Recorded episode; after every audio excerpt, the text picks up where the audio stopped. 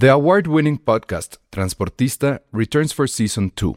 This time, we'll meet Beto Coral, who has lived his whole life in pursuit of one thing justice for his father, a police captain. Captain Coral was mysteriously murdered shortly after leading the search block that captured and killed notorious drug lord Pablo Escobar. Listen to Transportista Who Killed Captain Coral? Available on the iHeartRadio app, Apple Podcasts, or wherever you listen to your podcasts. Hey, I'm Ryan Reynolds. Recently, I asked Mint Mobile's legal team if big wireless companies are allowed to raise prices due to inflation. They said yes. And then when I asked if raising prices technically violates those onerous two year contracts, they said, What the f are you talking about, you insane Hollywood ass? F- So to recap, we're cutting the price of Mint Unlimited from $30 a month to just $15 a month. Give it a try at mintmobile.com slash switch. $45 upfront for three months plus taxes and fees. Promo for new customers for limited time. Unlimited more than 40 gigabytes per month. Slows. Full terms at mintmobile.com. Escuchas. Escuchas. Escuchas un podcast de Dixo. Escuchas Filmsteria con Penny Oliva, Alejandro Alemán y Josué Corro. Hoy nos acompaña Ale Castro. Hola a todos, bienvenidos a Filmsteria, el único podcast de cine que les importa que cumplimos cinco años. Oficialmente, cuando salga el podcast este viernes, será nuestro quinto aniversario. Es, es fin de semana de muchos cumpleaños, ahorita vamos a llegar a eso. Eh, fin de semana también de Semana Santa. Todas las abuelitas, Pó- pónganos en lugar de que vean los 10 mandamientos, pónganles el podcast. Si los van a ir a vacunar, eh, pónganles el podcast.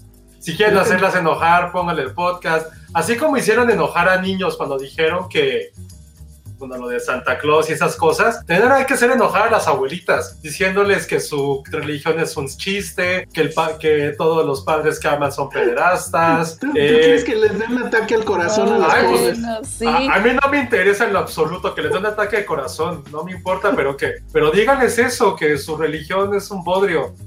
Seguramente mi mamá si me está escuchando, que ahora me escucha porque, ahora resulta que toda mi familia me escucha porque salió mi sobrino. No por mí, evidentemente. Salió en el episodio de cuatro horas, por si no lo han visto, está Ajá. ahí en el canal. Y para la gente que nos escucha en Spotify, bueno, pues el pasado viernes hicimos el- la celebración por los 250 podcasts. Hicimos un podcast de cuatro horas, bueno, una transmisión de cuatro horas. No la podíamos subir a, a Spotify por obvias razones, pero chequenla, hubo cameos del sobrino de Josué. Estuvo Patty, estuvieron los de Serie B, Cintia. nos hicieron unos memes. Cintia, que es nuestra Wikipedia. Nos hicieron una memes. ilustración en 3D. ¿Cómo se llama este chico? A ver, rápido. Ay, sí. Ay, es que lo tengo en el A ver. cel. Ahorita lo busco. Pero bueno, estuvo muy bueno, entonces chequenlo también. Josué ahorita pues, está ranteando contra la Semana Santa. ¿Por qué odias la Semana Santa, Josué? No, no la odio, pero pues, no, no estoy muy a favor de sus temas religiosos. Ahora, yo siempre Pero tenía sobre todo, pero, pero sobre no cuando sé- ibas en la escuela, súper sí. No, no estoy, no estoy de acuerdo con los temas religiosos de las abuelitas, es lo que me molesta. Las abuelitas y la religión, no la religión en sí, me da igual, no las abuelitas en sí, sino las abuelitas y la religión, como a mi mamá que quiere inculcarla hasta por los dientes, así de ir a misa a mi sobrino y que todo es Dios y que agradecerle, es como, güey, deja que él quiera. Y no me acuerdo que, no me acuerdo, hace mucho, cuando una de las primeras veces que lo cuidé, sí me dijo algo así como bien raro de que no porque me dijo, no sé, le iba a comprar algo y me dijo, no porque soy malo. Yo, güey, ¿quién te dijo que eres un niño malo? Y que en la escuela le dijeron que era un niño malo porque no iba a, la, no iba a misa. Y fue como, güey, no mames, tiene como seis años. O sea, ¿qué clase de mierda le ponen en la cabeza a un niño y le dicen que es malo? Y que no merece, no sé, era un helado, por decir algo. Que no merece un helado porque no va a pinche misa. Entonces, por eso me caga mucho la religión de las escuelas y más de las abuelitas, lo siento. Pero depende. O sea, yo, mi abuelita es religiosa y hay, o sea, como que, digo, no soy la más religiosa ni nada, pero pues es que no podría generalizar. O sea, yo en mi experiencia, al menos con mi abuelita, sean como son los mejores recuerdos y jamás fue como de, ah, sí, inculcarme No, así a fuerzas, Pero, no. pero tuviste cosas religiosas. También es, es otra generación, Ale, eso fue hace 30 años. O sea, las cosas han cambiado mucho en 30 años. Pues no lo sé, pero No siempre sé. te pones en contra de las cosas más sagradas como es la abuelita, Sí, José. los mariachis. Los el abuelitos café. son lo mejor que hay en el mundo. Los abuelitos son chidos, pero no cuando se te quieren meter la religión y se espantan los por tuyos. todo. No, yo los con los ni conviví, así que eso ni, ni me queda, ni No, pero conviví no con todos ellos. son así. Ahora, qué bueno que estás hablando de abuelitos porque justo este es el Ajá. podcast más boomer que vamos a tener. Porque vamos a hablar de siempre que me ve quiere darme puros abuelitos. ¿Qué qué? ¿Qué tu abuelito? siempre que me ve quiere darme alcohol. Me acuerdo que una vez llevé un novio a la casa y este y mi novio no, no tomaba. Y mi abuelo es que siempre a quien sea que vaya a la casa le quiere lo quiere recibir con un tequila, siempre un Híjole. como se acaba, al momento que se acabe esta pandemia, me tienes que invitar a tu casa. Y me acuerdo que le ofreció a mi novio y me dice, no señor, no tomo. Y se volteó, pero no sé, es una cara que es gay o qué. Y yo no vuelto, no tomo. ¿Por qué, ¿por qué no ¿Ves? más? Eso también súper políticamente incorrecto. Eso es lo Ay, que. Son eh, abuelitos, se Son vale. abuelitos. Virga, ahora todo se vale, entonces podemos decir cualquier cosa. No es Ay, que se importa. valga, Josué, pero a ver, o Soy, sea... soy old, soy old millennial, puedo decir lo que se me hincha el huevo entonces. Güey, tú, tú Güey, es abuelito como- vas a ser así de rimones. No, creo que, digo, no por afán de, de querer decir groserías ni más, pero pues es como cuando entramos en esta polémica de que querían censurar el puto en los partidos. No estamos hablando de la homosexualidad. O sea, no, no, no, sí. no, no, no, Ale, ni te metas a ese tema, no. No, no, no, no, ni te metas, no. No, eso, pero si puedes editar eso, que sí nos van a cancelar por lo que, lo que Ah, acaba de decir Ale, sí está. ¿Por qué? No sé, pero los ya. son chidos. Entra a salvarnos Jimmy Aruzbe con un super chat y dice este comentario para la sección de The Father. Va a sonar cruel, pero lo siento. El Oscar debería ser para Anthony Hopkins y no para Chadwick Boseman. Vamos a hablar de eso eh, eh, más adelante. Pero bueno, sí vamos a hablar hoy de abuelitos. Mira, aquí está Ericito que dice, mi abuelita me inculcó ver Ben Hur. Ella vivía en Morelos y cada Semana Santa me mandaban allá. Amaba esa película, hasta la fecha es mi película favorita, pero también soy Team Hate Semana Santa. ¿Por qué odio la Semana Santa? Yo también la odio un poco, ¿eh?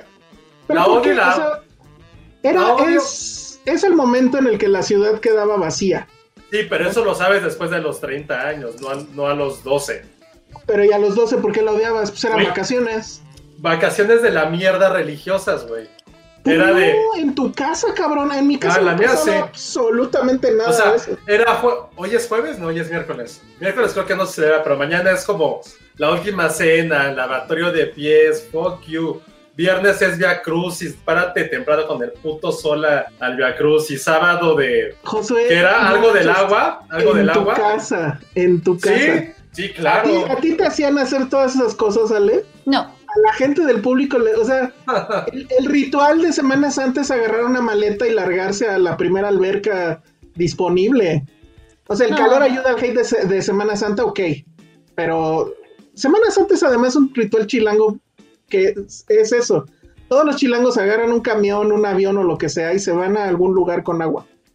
sí, Sí. o sea, yo creo que lo máximo que vi de niña era pues, justamente lo del agua. Pero mi mamá Ajá. siempre me decía así como, ese es el desperdicio estúpido. Exacto, Baña, vete a mí también. si quieres. Exacto. Báñate temprano y ya, te mojaste y listo. Pero la verdad es que yo nunca he entendido eso. Mi familia nunca ha sido tan religiosa. No, sí era, sí era muy asqueroso eso, ¿eh? Bueno, ella dijo pate algo. si quieren ver a, a Josué Fulneseando, les recomiendo mucho ese podcast o esa transmisión de cuatro horas. Bueno, entonces, ¿con qué abuelito quieren que empecemos? Tenemos el- abuelito, tenemos al el- abuelito cancelado, tenemos Ajá. al abuelito que va a ganar el Oscar, bueno, que debería ganar el Oscar, Ajá. y al abuelito que, como ya no tiene dinero, porque me acabo de enterar justo por Patty, que se divorció, entonces otra vez está haciendo cualquier tipo de películas para ganar Ah. lana. ¿Cuál abuelito quieren primero? Y, no- y el otro, ves, no, no todos son abuelitos. Bueno, y el otro es Black Messiah, pero pues esa es película de abuelitos. Ay, ni al caso. no, ni al caso. Si quieres empezamos con Black Messiah, como quieran. No, con lo que la gente. Porque hoy es el cumpleaños de Jimena Lipman y también de Saraí. Y también cumpleaños Godínez de Alan. De, todo el- de tres grandes personajes de, de serie B. Y la mamá de Jimena te pidió un favor. No solo te pidió un favor. Donó dinero que pudo haber sido algo sido para Jimena. Pudo haber sido comida para Jimena. Pudo haber sido internet para Jimena. Y decidió dártelo a ti. Para que vieras Woody Allen contra. Bueno, ¿cómo se llama? Farrell Allen contra contra. Farrow. Así es. Entonces creo que, que como Yo regalo boca. tienes que hablar de eso. Bueno, pues finalmente vi el famoso documental de Allen contra Farrow, dirigido por estos dos individuos, uno que se llama Kirk Dick y la otra que se llama Amy Sinner o algo así. Y está en HBO. Ale también ya. ¿Lo terminaste de ver, Ale? Sí. Ok. Entonces, ¿quieres tú empezar o empiezo yo? No, por favor, por favor, creo que la gente quiere escuchar. Ah, mira, muy sencillo. Eh, es un documental que está completamente manufacturado para que la gente odie o termine de odiar a, a Woody Allen. No es, o sea, ningún documental va a ser, o sea, siempre un documental se va a ir hacia un lado o hacia el otro. Es la naturaleza de un documental. Siempre va a tener un punto de vista y pues si es un muy mal documental, va a borrar el otro punto de vista. Y en este caso es justo lo que hace. O sea, todo el documental de lo que se trata es de mostrar a Woody Allen como un monstruo y de mostrarla a ella como una eh, mujer casi santa, que además tiene 14 hijos. Todos, creo, la gran mayoría, creo, eh, no sé si algunos son biológicos, creo que sí, como dos, Como pero nuestros. prácticamente todos son adoptados. Y bueno, el primer episodio pues cuenta la historia de cómo se conocieron, bla, bla, muy bonito, que si yo tuviera un DeLorean, lo primero que haría era justamente irme a los 70s y decirle, Woody, no lo hagas. O sea, no sabes en lo que te estás metiendo. Pero bueno, y pues ya, cómo se conocieron, todo muy romántico. Nunca tuvieron, o sea, fueron, eran pareja, pero no vivían juntos. Cada quien vivía en su departamento separado justamente por el Central Park. O sea, ella vivía de un lado, el otro vivía del otro. Él se supone que iba a la casa de repente y no, no, no, primero dicen que no iba solo y luego que sí, que casi casi que hasta tenía llaves, pero bueno. Y pues bueno, de ahí viene toda la historia de esta mujer, que pues es ese dato, creo que para mí es el primer dato de alarma, yo no sé qué estaba pensando ahí Woody Allen, que pues esta mujer tiene no sé cuántos hijos adoptados, en ese entonces creo que iban como por nueve o diez y, y fueron todavía muchos más. Y bueno, pues viene el, el, el, asunto que es el que según yo detona todo ese, ese asunto, que es que de, pasado el tiempo ella se da cuenta que está saliendo con Sun Yi, que en ese entonces ya era mayor de edad, pero no sé, ha de haber andado por los 20. Ellos tengo entendido que se casaron por ahí de los 21 o 22 de ella, y bueno, él sí tenía ya prácticamente 50 años, o sea, sí le llevaba como un friego, ¿no? Y obviamente ella entra en cólera y pues entonces es cuando viene toda esta historia de que él abusó de la niña, que además, cosa curiosa, agarra a la hija más pequeña que tiene y obviamente mujer para denunciarlo por el acoso sexual. El documental dice tener no sé cuántos archivos de pruebas que no muestra. El documental dice, eh, bueno, tiene este video que creo que es la parte como que más fuerte de, de, de, todo este show, que es un video donde está, ella es Dylan, Dylan, donde está describiendo qué es lo que le hizo Woody Allen y dónde la tocó. Que me parece un poco que es este, como en Los Simpsons del Fisgón Morbosón, ¿no? Pero ella eh, eh, graba a su hija, la graba además semidesnuda en no sé cuántos cortes, porque ese video tiene muchos cortes y según esto estuve investigando también, no es un video así de, no es una sola sesión, sino que son varias sesiones que se van uniendo y es un video que está hecho pues obviamente para que la gente lo vea eventualmente. Y entonces ahí es donde vienen muchas otras dudas, ¿no? Eh, el asunto es, el, el, documental está hecho para, para hacer que Woody Allen parezca un monstruo, pero nunca da la otra parte. Y hay muchas cosas que se pueden este, cuestionar sobre este asunto por ejemplo, el que el documental te ponga a él recibiendo premios, recibiendo en 2014, creo que era el, el, eh, el homenaje que le hicieron en el AFI, eh, cuando va al Oscar por lo del, lo, lo del 9-11, y ella, pobre, que está, eh, dice que ya no tiene trabajo a partir de esto, porque además su argumento es que Woody Allen ganó el juicio, porque al parecer Woody Allen es el dueño de Nueva York. O sea, hay un momento donde dicen que la Estatua de la Libertad y Woody Allen son prácticamente lo mismo, así textualmente lo dicen, que él tiene mucho poder, que, tiene, que tenía el mejor abogado que el dinero podía comprar y que había hecho y que tenía muchos amigos políticos, entonces que entre todo eso él manejó para que él pudiera salir libre. La cuestión es que él tuvo dos juicios ahí, el de Nueva York y uno, no me acuerdo de, de, qué otro estado, el estado donde en teoría sucedió esto, eh, que, fue, que era en una casa de, de Mía. El de Nueva York no prosperó porque los jueces decidieron que no había prueba suficiente, decían que el video no era prueba suficiente y sí estaban más del lado de que muy probablemente la mamá había coachado a la hija. Y del otro lado, donde decían no, ahí y sale el juez, dice no, yo tenía yo todas las pruebas, todas las tenía, pero no decidí seguir porque pensé en el futuro de la niña y que no estuviera expuesta a un juez y a un juicio y a los medios. Entonces por eso decidimos no seguir. eso en leyes es para meter a la cárcel al abogado porque está obstruyendo la justicia. Porque tiene que pensar en las, en las siguientes víctimas. Usualmente alguien que abusa de un menor no se queda ahí, o sea, no se queda con el primer menor y ya. Siempre hay más. Cosa que pues en el caso de Woody Allen pues sabemos que no ha sucedido, ¿no? Entonces son todas estas cosas que hacen que pues, simplemente sea un documental completamente tirado hacia una parte, que cuenta esa parte de, de la de ella, pues su versión, pero no da ningún atisbo de la otra parte. Usa a, modo la, voz de Woody Allen, porque ese fue mi gran descubrimiento con el documental, que hay una versión de, eh, de su libro, de memorias, en audiolibro, narrado por él mismo, que por supuesto voy a comprar. Entonces usan esa voz, la usaron sin autorización, por ejemplo, para, para meter a, a Contentillo como este la voz de Woody Allen según fuera, fuera conveniendo a, su tramo. Otra cosa que a mí, y creo que esa fue la parte que realmente me enojó, más allá de las acusaciones y todo eso, el argumento que más me enojó, hay un momento creo que por ahí del segundo donde dicen, pues es que este hombre se la pasaba haciendo películas de, viejos cochinos queriendo andar con jovencitas. Es lo único que hacía en su cine, todo el tiempo era eso.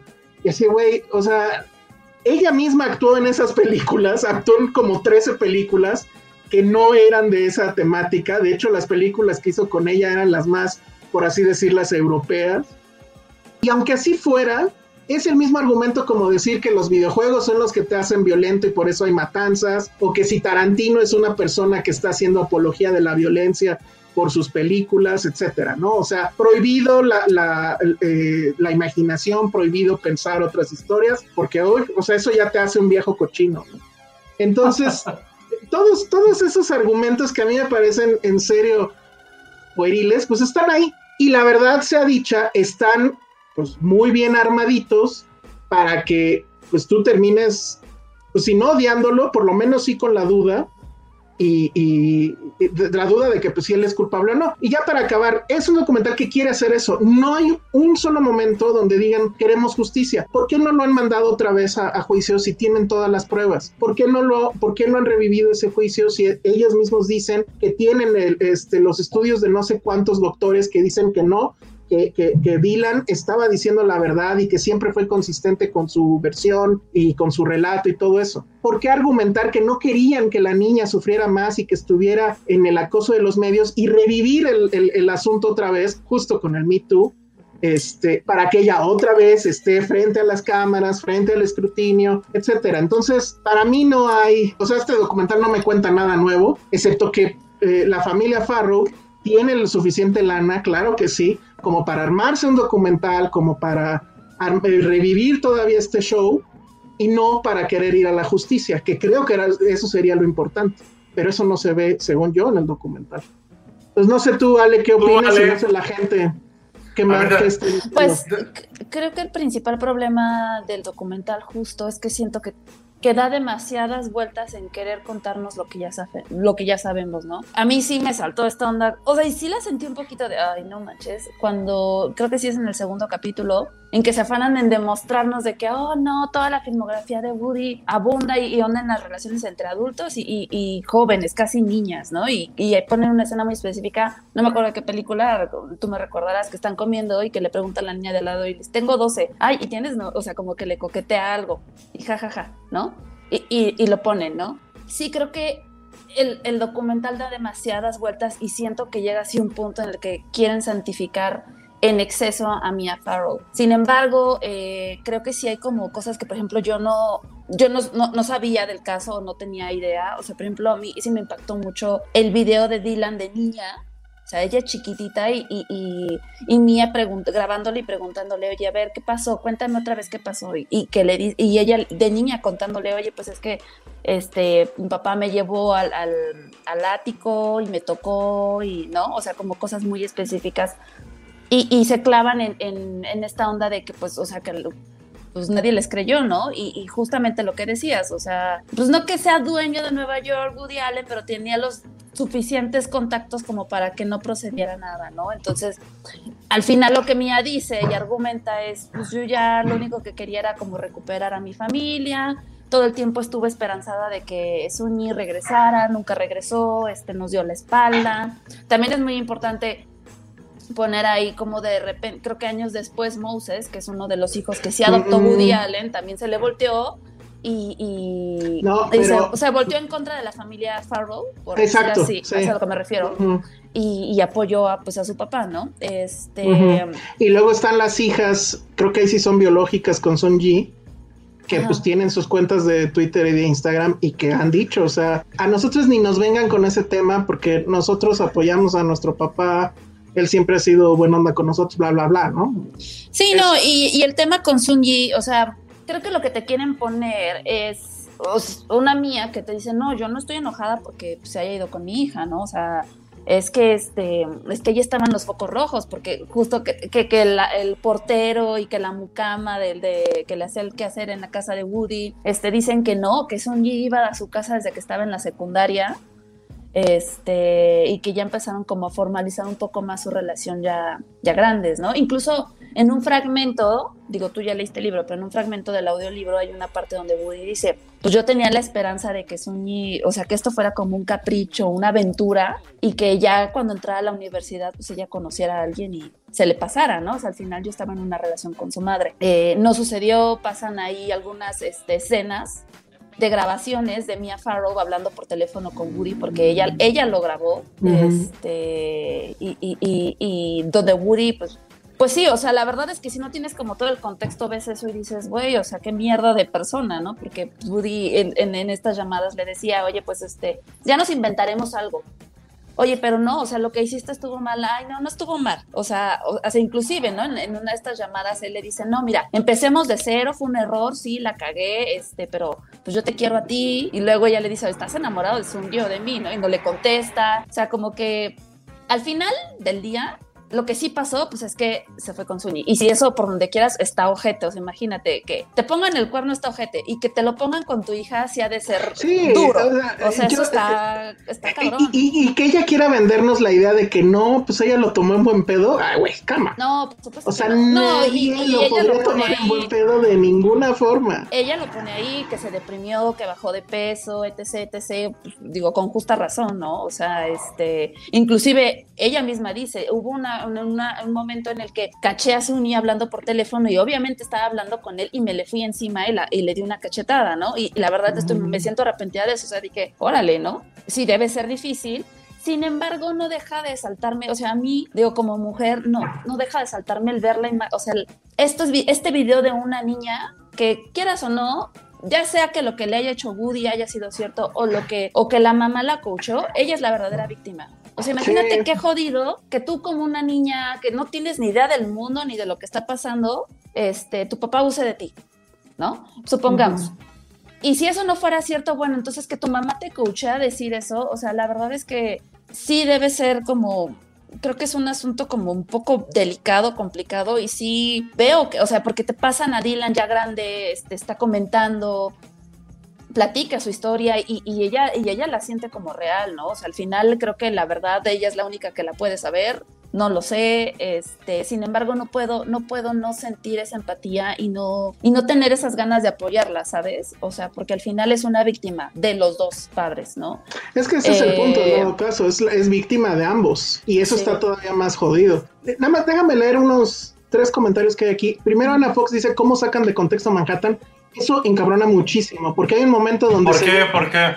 Están, hay un momento donde según están analizando Manhattan y sí dicen, no, pues sí, las imágenes de Nueva York son icónicas y este y, y, este, son parte ya del imaginario de la ciudad. Pero pues esta película habla de un hombre habla, andando con una de 17 y se van con ese tema, ¿no? O sea, la película solo trata de eso, ¿no? Y pues está cabrón, ¿no? O sea, no es nada más eso la película. Luego, Claro. al- alguien aquí, lo malo es que ya ha dicho Woody algo de este documental, Sí. pues que nada, o sea, lo que, lo que él reveló son dos cosas. Uno, que lo buscaron dos semanas antes de que se transmitiera y pues él dijo no, no es este, no es el tiempo suficiente porque pues tenía que verlo, etcétera. No es el tiempo suficiente para que yo diga nada, entonces decidió no decir nada. Luego le, le plantearon la posibilidad de que hubiera un quinto capítulo y pues obviamente también dijo que no. Y lo otro que dijo es que efectivamente los, los abs- abstractos de su, de su audiolibro no fueron tomados con permiso. O sea, va a haber una demanda ahí también de parte de la editorial a, no sé si es HBO, a los, a los productores, supongo. Es HBO. O sea, y también no olvidemos que Ronan, que digo, también alguien lo puso ahí, lo iba a comentar. Ronan es un, pues todos sabemos que Ronan Farrow es un reportero pues, de prestigio, eh, con premios y todo, y fue de los, fue la persona que destapó los, los casos de Harvey Weinstein. So- así que, Pero, pero ese es el punto también, o sea, querer comparar a Allen con Weinstein, con, ¿cómo se llama el otro que se suicidó? No me acuerdo ahorita, que eh, también era Sí. Epstein. Epstein, exacto. Entonces es así como de, híjole, no creo que estemos ahí. Eh, Roberto Vera dice, uno de los hijos de Mía es Ronan Farrow. Ajá, exacto, quien sacó justo, eso lo dijimos justo. aquí. A ver, quiero, quiero poner este comentario porque creo que es muy bueno. Pedro Góngora dice, pero tampoco Allen es un santo. Digo, nadie está diciendo que sea un santo, ¿no? Tiene una relación con la hija, no es normal. E- esta es la parte donde yo digo, definitivamente Woody Allen es un creep. No, eso es, eso creo que sí es innegable. Cualquiera, o sea, no puedes negar que Woody Allen es un creep.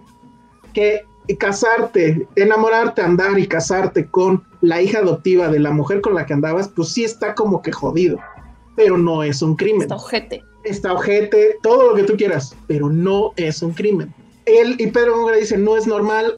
Yo pregunto nada más qué es normal, porque en la historia de la humanidad ha pasado N veces y en la historia de Hollywood ha pasado chinguísimo de veces. Simplemente va- vayámonos con Charles Chaplin, que también anduvo con una, pues creo que también era de 17, no me acuerdo cuántos años tenía su esposa, etcétera. No estoy diciendo que esté bien, no estoy diciendo que sea normal, lo que estoy diciendo es, pues, qué es lo normal, ¿no? O sea, son cosas que han pasado, me parece, pues, a lo largo de la historia y nadie anda queriendo cancelar a... a- Algo que también eso, ¿no? está, está interesante, por decir así, del documental, es que justamente en los últimos dos capítulos, me parece, eh, te van revelando cómo Hollywood poco a poco le empieza a dar la espalda a, a, a- a Woody Allen, ¿no? Eh, te pasan eh, fragmentos, pero me acuerdo mucho de Natalie Portman diciendo al- en una entrevista a Dylan, yo sí te creo, ¿no? Y como de repente, o sea, de, de actores muy específicos que al principio la apoyaban, ahí estaba esta Scarlett Johansson, que ahí es un privilegio actuar con él, este Javier Bardem, o sea, todos ellos que, que, que, que lo amaban como poco a poco, digo, creo que con, con Scarlett no, fue el caso, ni no, con Bardem, Ni con Bardem, pero- ni... pero sí, por no. ejemplo te sacan esta onda de, de lo que hizo este Chamalet, lo que hizo Selena ujú. Gómez, lo que hicieron, lo que empezaron a hacer muchos actores de, güey, cancelemos a Woody Allen y cómo inclusive su última película pues ni siquiera, eh, empezando con, con una, una un día lluvioso en Nueva York, creo que se llamaba, no tuvo distribución en Estados Unidos eh, y su Al última final sí. película no se ha podido ver, entonces, bueno, en el documental te lo dicen así, ¿no? No, al final sí Este, tuvo distribución en Estados Unidos y la última, esa sí ya están muchos problemas porque ya incluso está en DVD en España. O sea, Sí, pero- justamente. pero bueno, eh, ahí hay otra cosa que también me acuerdo de otro de los argumentos. Que la ciudad le debía demasiado a Woody Allen porque él había filmado, pues, ¿cuántas películas? ¿70 películas? No sé. Sí, más o Que menos. todas sus películas las había filmado en Nueva York y por eso él también tenía tanto poder porque la ciudad le debía a Woody Allen por toda la derrama económica que... Güey, las películas de Woody Allen, por lo menos las de las últimas dos décadas, cuestan tres pesos. Y son exitosas porque efectivamente mucha gente las ve, digo, no son blockbusters, pero sí hacen que para los inversionistas y para Woody Allen mismo, pues venga un retorno de inversión pues bastante bien, pensando en que invertiste tres pesos y a lo mejor te va a regresar 10 pesos. Es un buen negocio. No es un negocio monumental como filmar Avengers en Nueva York, que de hecho pues ni lo hicieron porque era CGI, pero bueno.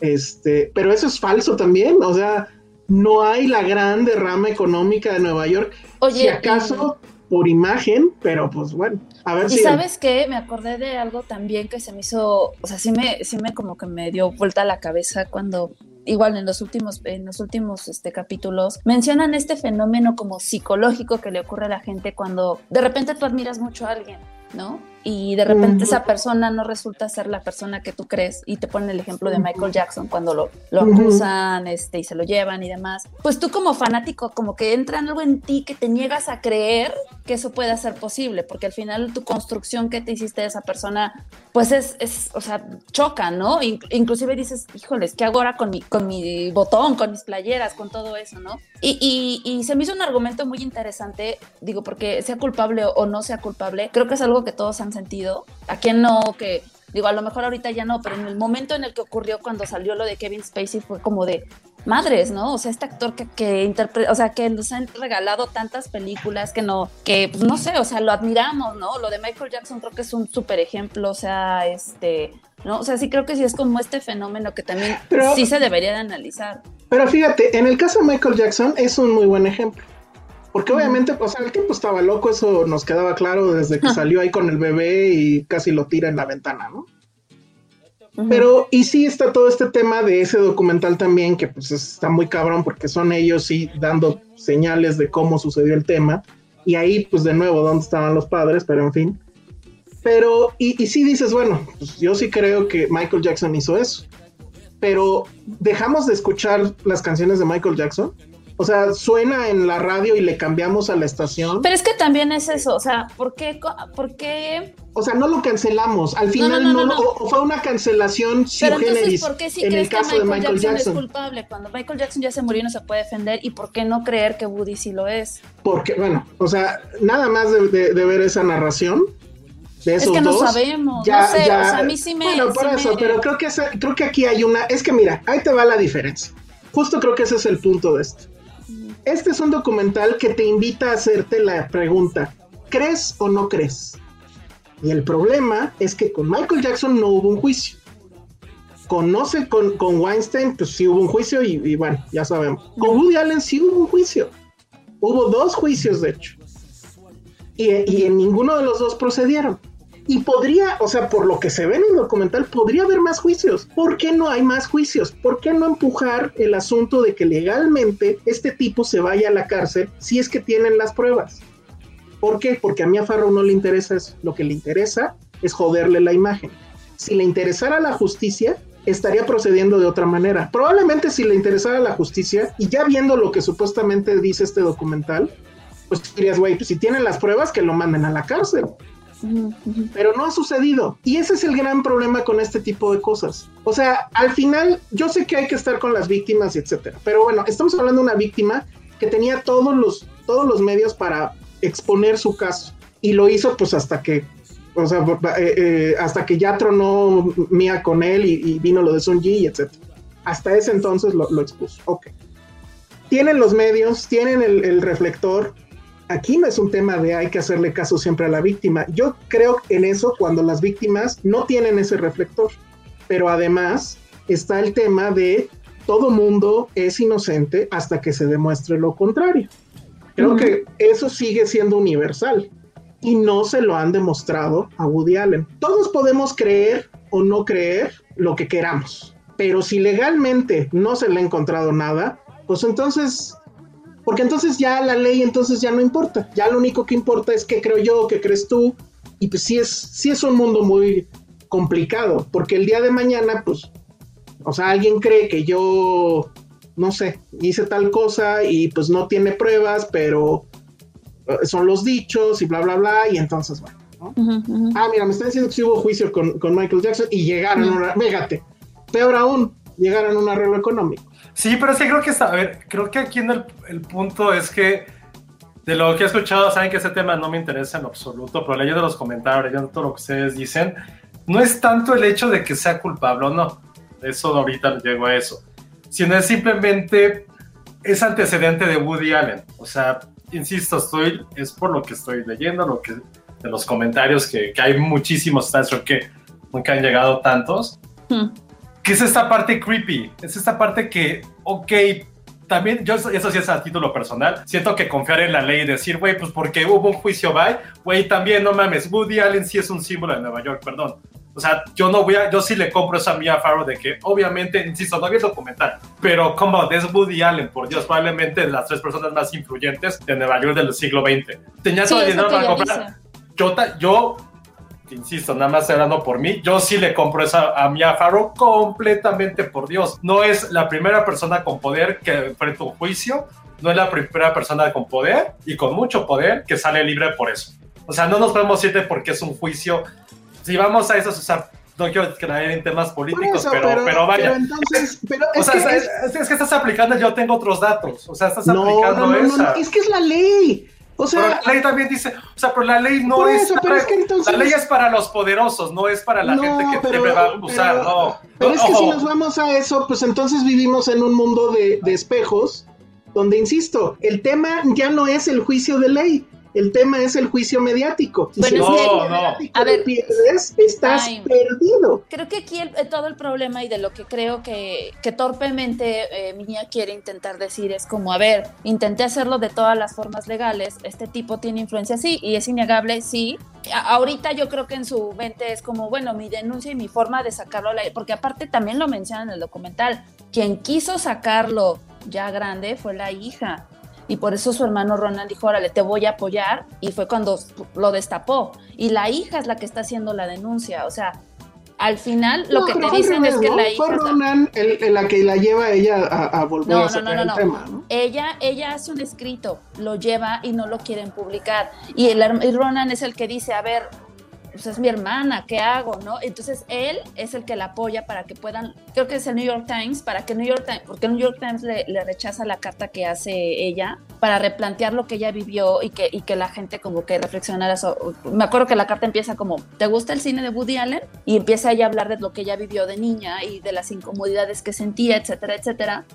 Y es ahí cuando el hermano decide apoyarla, ¿no? Y inclusive Mía, su hermano, o sea, los poquitos que salen ahí que, este, que son entrevistados de la familia, dicen, no, pues es que, o sea, estamos muy orgullosos de Dylan de que haya querido por fin sacar esto ya a la luz, ¿no? Y ella lo dice en lágrimas, te lo dice, es que yo quiero que me crean. Y yo siento que la gente no me cree. Por eso digo, de ahí se desatan como todas estas ondas de artistas, de actores, que, que están apoyando a Dylan.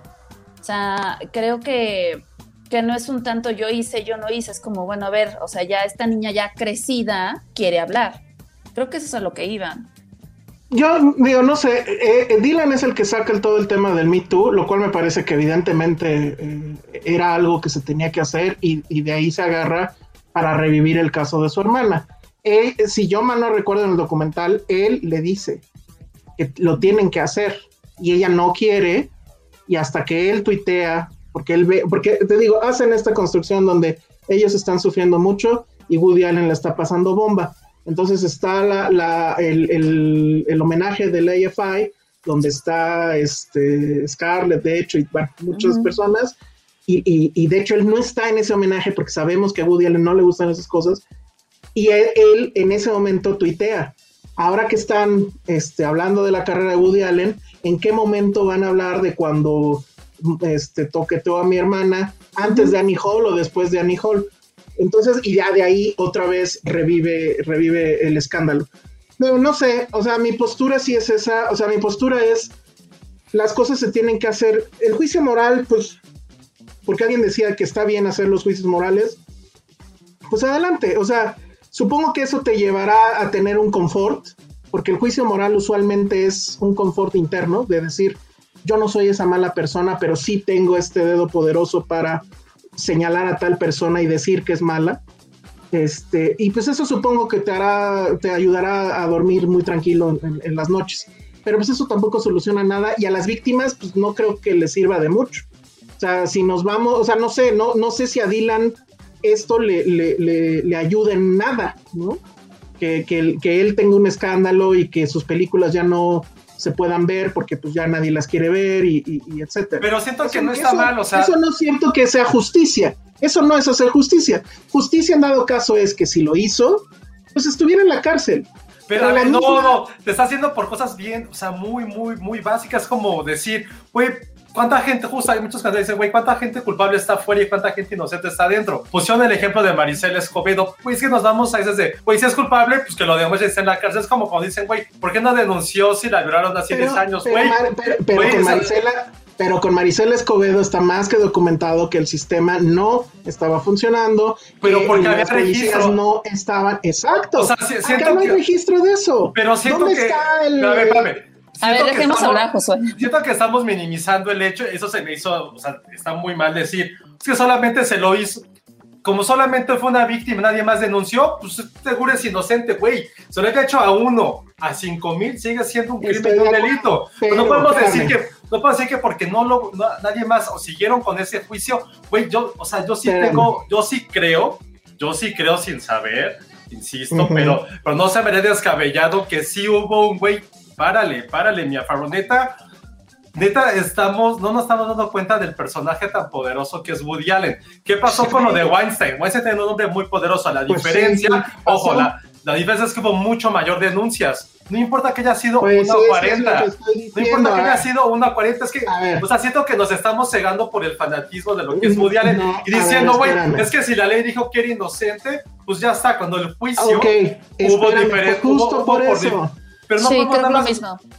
no Pero sé. a ver, es que en este, te- en este tipo de particular de, de- de- de delito, y pregúntaselo a cualquier psicólogo, no es una cosa que sucede una vez en la vida y ya.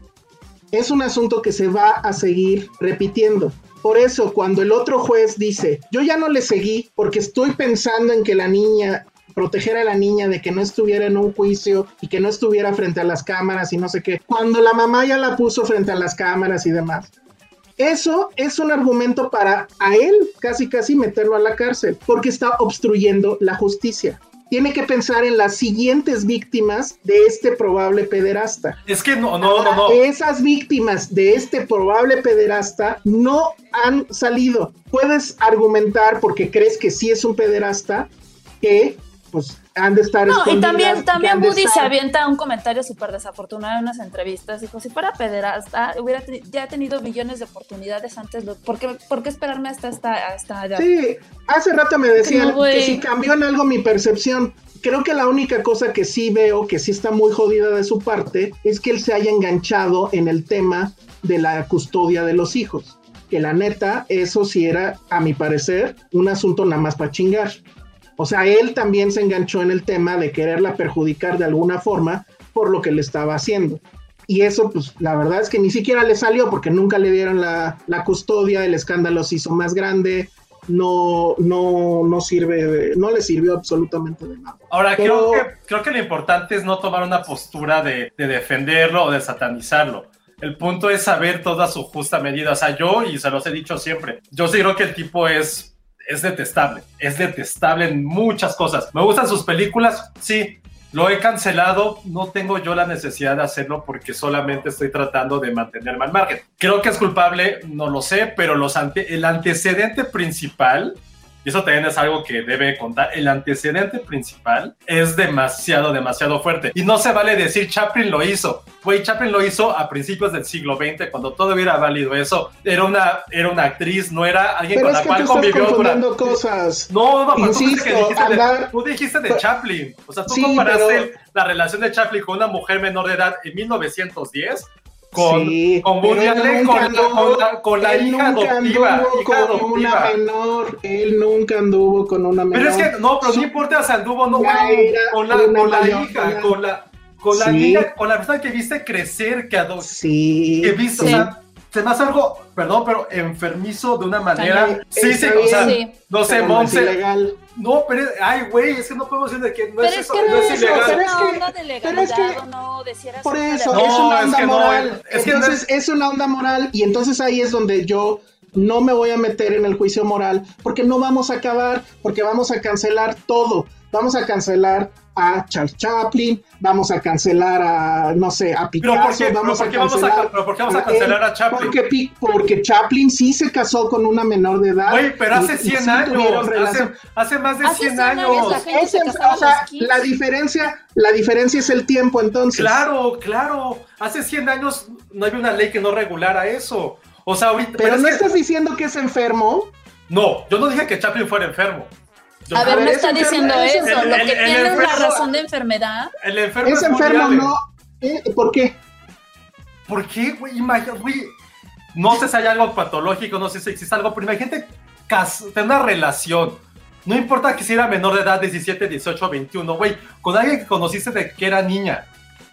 Y que aparte era la hija adoptiva de tu esposa, güey. No entiendo por qué estamos cuestionando la moralidad de algo que está completamente mal. Pero Mal. ¿Por qué Chaplin sí está bien y con Woody Allen está mal? Es que tengo que lo de Chaplin, es- sí estaba con una menor de edad. No O sea, digo que Chaplin estuviera bien, pero no se vale compararlo. Neta, ¿Por no fue. no? Porque eran dos cosas. A ver, una, porque fue 70 años antes. Una. ajá. Dos, porque esta mujer con la que se casó no era la hija adoptiva de su esposa. No, eh, no la vio, eso no es la lo vio- que- no, no la vio crecer, no estuvo con ella, No, no, sabemos. sabemos, no sabemos. ¿Cómo que Digo, no se no sabe? sabemos. No, No claro que se sabe. si Era una, vio no la era una- era una mujer que estuvo, Por que era eso, una te actriz digo, aspirante. Eso, eso lo hace un creep. Yo- Yo, estoy completamente de acuerdo. Pero no lo hace un delincuente.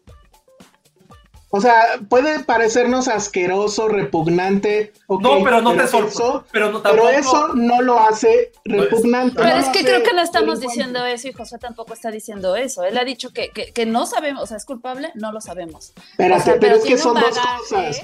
Es que son dos es- cosas. Es que son dos cosas. Y la, la segunda se usa para atacar la primera, que eso No. es lo que quiere Faro. Las- la- eh, la- lo que quiere ella es que te escandalices porque él está ahorita casado y ya lleva no sé cuántos años con la hija adoptiva de la que en ese momento era su pareja, que no eran novios, no estaban casados, no nada, y efectivamente él la vio crecer y todo lo que tú quieras.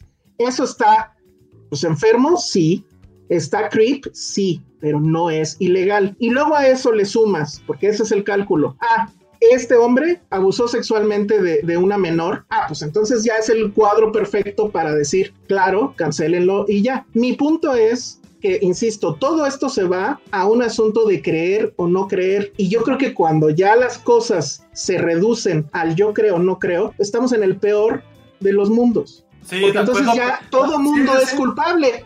Todo mundo vamos a ser culpable. El día de mañana a ti, a mí, nos van a inventar algo y para sacárnoslo de encima, pues va a ser bien complicado, porque va a ser, pues, quién tiene más leverage o no. Ustedes dicen, Woody Allen usó su eterno, su, su poder, o sea, el güey es Godzilla destruyendo Nueva York si quiere, lo cual a mí me parece que es exageradísimo.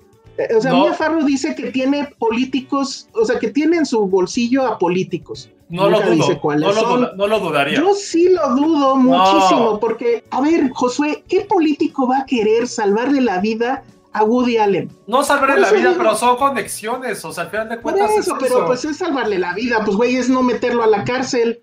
Oye, aquí hay algo que dice, que dice Ana Fox. Y eh, no, no, no estoy de acuerdo, más bien, y ni siquiera lo entendí.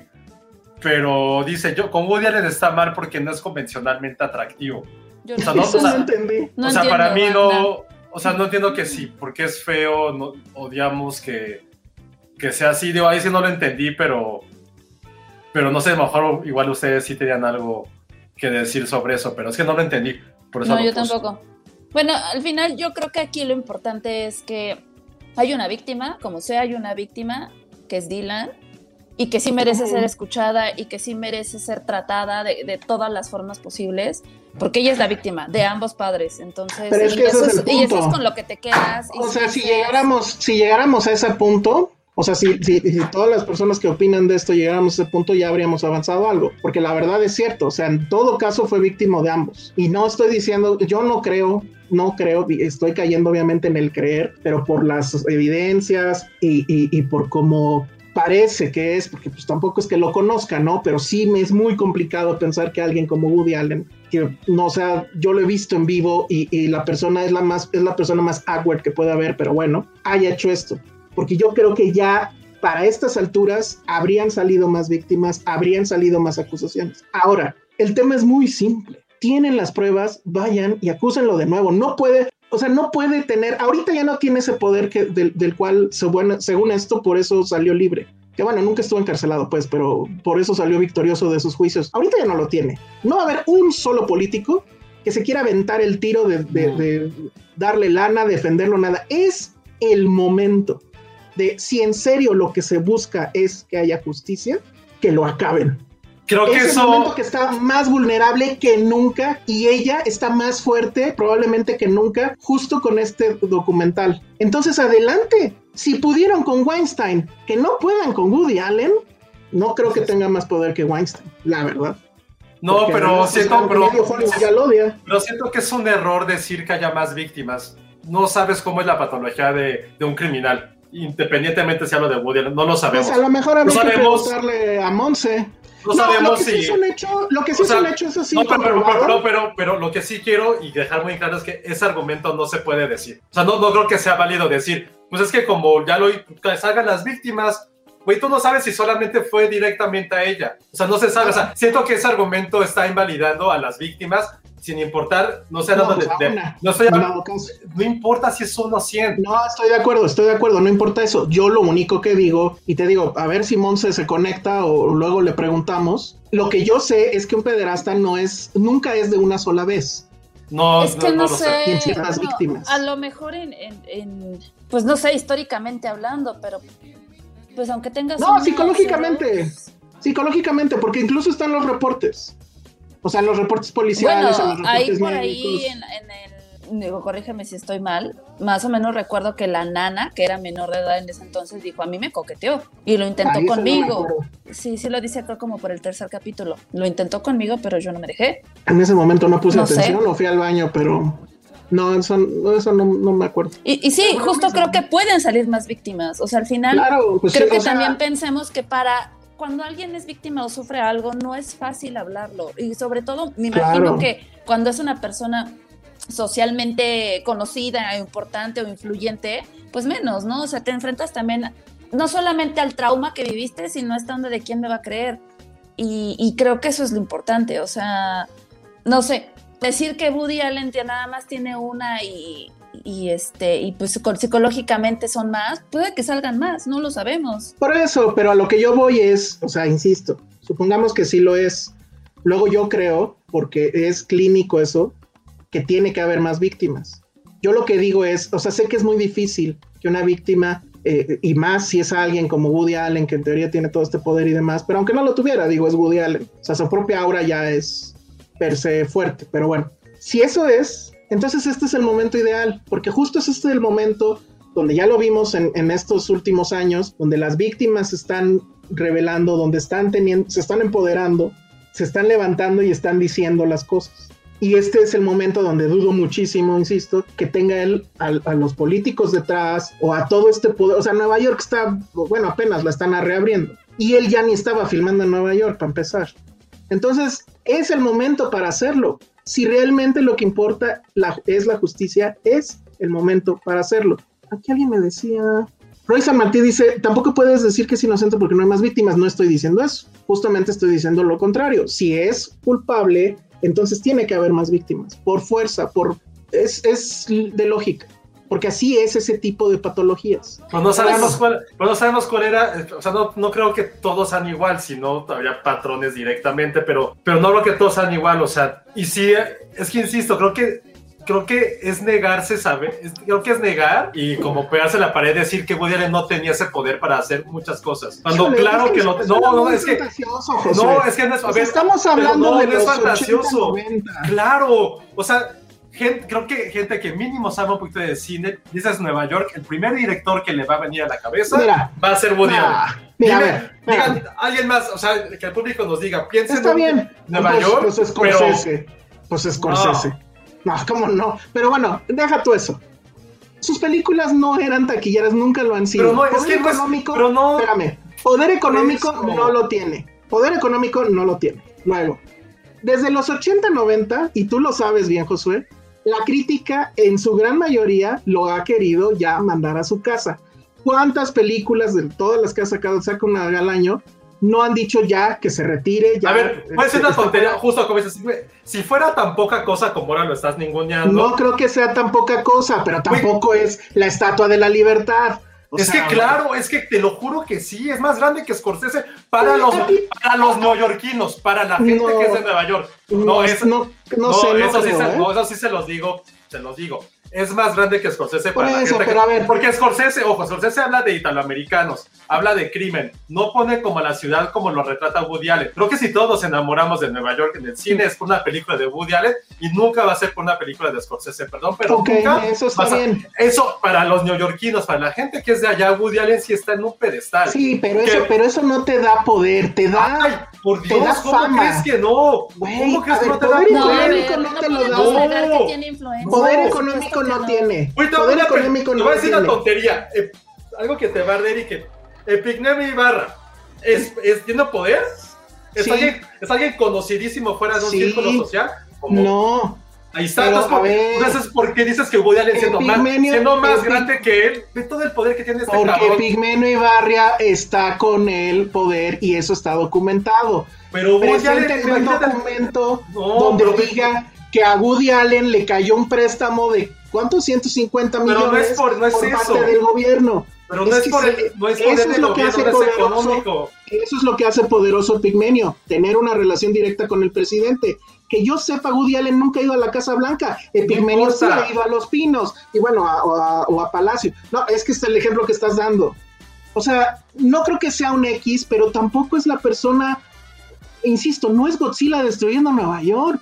No, es, es Godzilla. con- que es una Godzilla, fantasía tremenda. es Godzilla construyendo Nueva York. Eso es Woody Allen, es Godzilla construyendo Nueva York. Para la Sí, gente de allá. no sé si eso sí es- poder. O sea, sí siento que ahí, insisto, no vi el documental, pero esa frase que, dije, que dice Mia Farrow de que era a nivel de la Estatua de la Libertad, entiendo la analogía, sí lo creo, y lo creo contundentemente, lo creo, pero es más, pongo mi mano derecha, que es con la que escribo, que eso es completamente cierto. Yo Es no súper cierto. No, ¿cómo no lo vas a ver? Que tanto es ese poder en diferentes extractos simplemente artísticos. que, Ok, en los 80 y los 90 probablemente no hizo sus grandes obras. Y aún así, ¿cuánta gente trabajó con él? ¿Cuánta Pues es gente siguió? ¿Cuánta gente en los, en los 90, ya en, esta- en Sí, este siglo, pero era, siguió trabajando con él?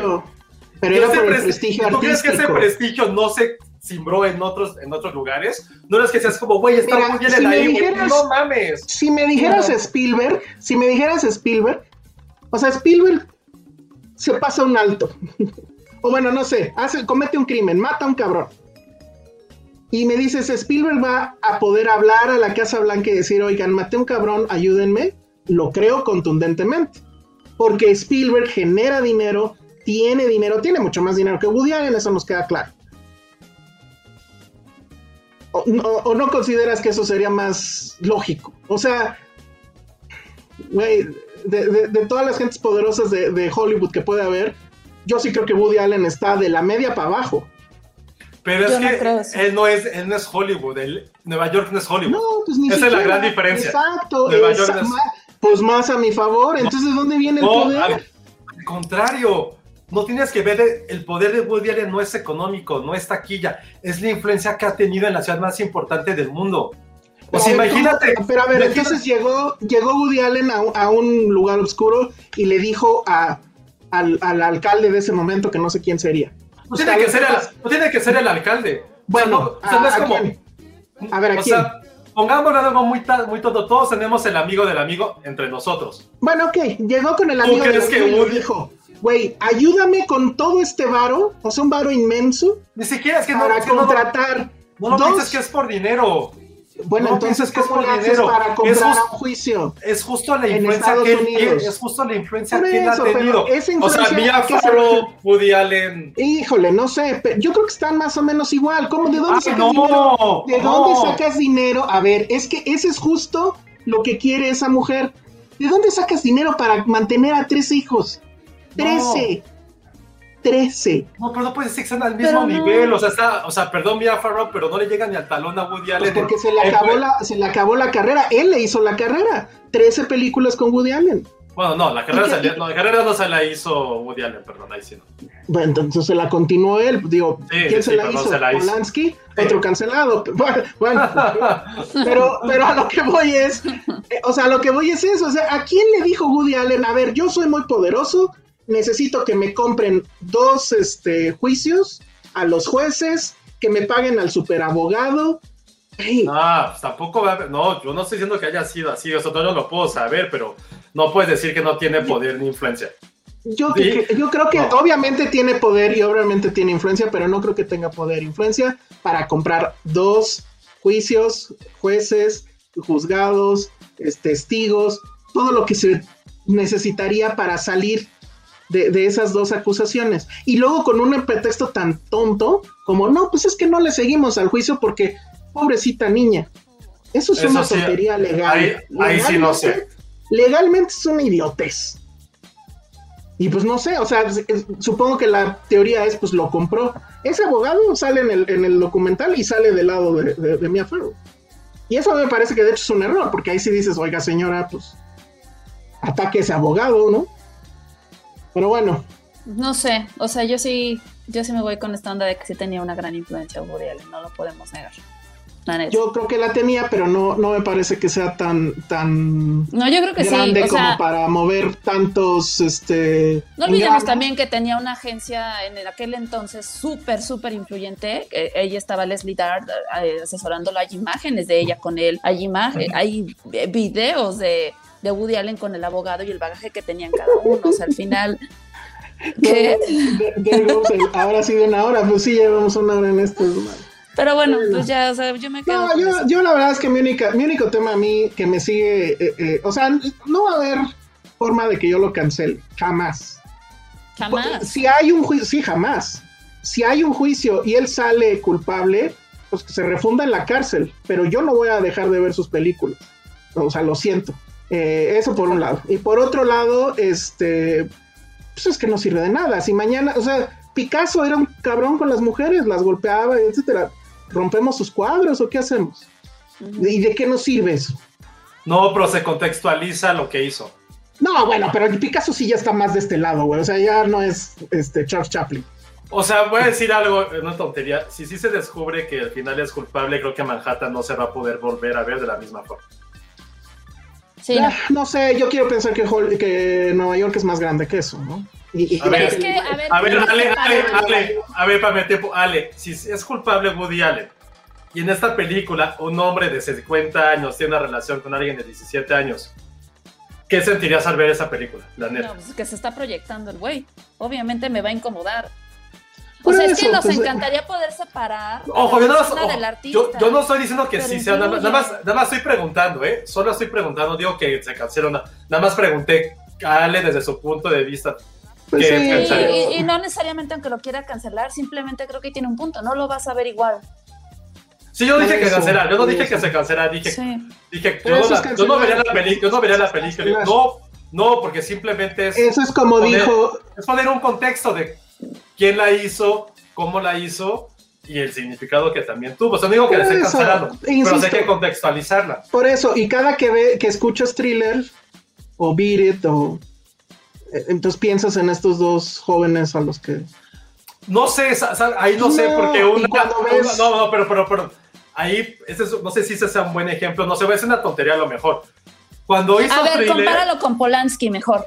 Si no, no, no, con pero una- no, no, si hizo thriller, está bien. Creo que está haciendo como cosas un poco distintas, porque si bien no son thriller. artistas y su obra. No, no, pero a ver, no, no dije que se cancelara, dije el contexto en el que se tiene que repensar. Thriller la hizo cuando Michael Jackson tenía 21, 22 años, 23 máximo. No, no me sé bien la historia, pero creo que en esa época todavía no había ningún cargo de acusación. X, ¿no? Escucho Thriller y digo, puta, es Michael Jackson el que, hizo- el que hizo esto, tal vez. ¿Por qué puse el ejemplo de Manhattan? Porque sí es una película cuyo, cuya trama, por lo menos una de las tramas sí tiene que ver o está muy relacionado. Si se llegara a acusar a esta persona, Sí. sí tiene que ver muy, muy directamente eso.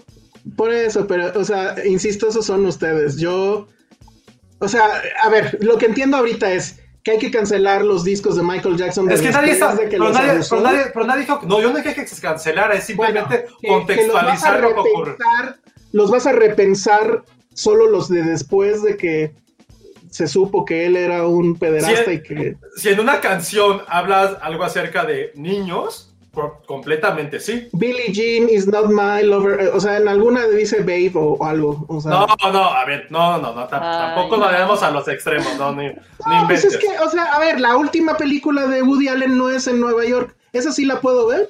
Porque no tiene nada que ver Nueva York, güey, no tiene nada que Sí, ver. no, no nada Entonces que no ver. entiendo, no entiendo qué le A ver. llamas contextualizar. Ok, en Manhattan sale un hombre mayor con una chica de 17 años, ¿sí o no? Por Exacto. eso. No, nada más dime sí o no. Sí, pero a ver, o sea, No, nada más ese, era así. ese análisis, ese análisis, perdón, pero sí está muy jodido. ¿Por Porque qué? si así nos vamos, pues entonces Naranja Mecánica es una película sobre un güey que viola mujeres y, y- y- y mata a gente. Por- y, eh, y así nos seguimos. Kubrick, perdón, perdón, Kubrick, Anthony Burgess, el, el escritor y el director, eh, ¿están acusados de algo así? No. Pues no, pero a ver, pero no, eso qué pero es tiene que creo que ver, no es, es que tiene mucho que ver, creo que no estás entendiendo. O sea, lo que voy, a lo que va Josué más bien es que de ser, o sea, supongamos en un mundo paralelo que Woody Allen es culpable, aquí están todas las pruebas, está en la cárcel. Ves Manhattan, que justamente trata un poco lo que él está A ver. viviendo, es esta onda de ya no la Marilyn igual. Manson, Marilyn Manson en sus canciones habla de violencia. Ajá. Acusaron a Marilyn Manson de que él era el responsable de la matanza esta famosa de Columbine. Él está hablando en sus canciones de violencia y todo eso. Y la gente de Columbine lo traía, creo que Perdón, o no, algo. no, no es- no estuvo acusado en ningún momento, no se fue a juicio. No, por claro, no, pero la gente No estuvo diciendo no, eso. no me importa la gente, no, los ya, políticos, los políticos. A ver, primero sí te importa lo que piense la gente y ahora sí es el. No, no, no, no, yo nunca dije la gente, yo, nunca hablé de la gente. Si están acusando a un cabrón, están acusando... Ay, no. A ver, no, no, Pero está a ver, es que eso, a ver, a él, le, a él le achacaron los políticos, de hecho, que era su música violenta la que había incitado esas cosas y que se tenía que prohibir junto con los videojuegos y demás. Luego No, entonces, pues debemos no. dejar, entonces, ¿por qué no? Es lo mismo. No es lo mismo, no hay ni punto de comparación. Bueno, Porque a, Ma- a Marilyn Manson no llegó la mamá a decirle, güey, por, yo estoy consciente que tu canción hizo que mi hijo matara a tantas personas, aquí está la demanda, en vamos a ir por un juez. lo- no, bueno, ok, estoy de acuerdo. Dije, dije, no hubo un juicio, no hablo de la, los medios no me importan, estoy hablando de la gente.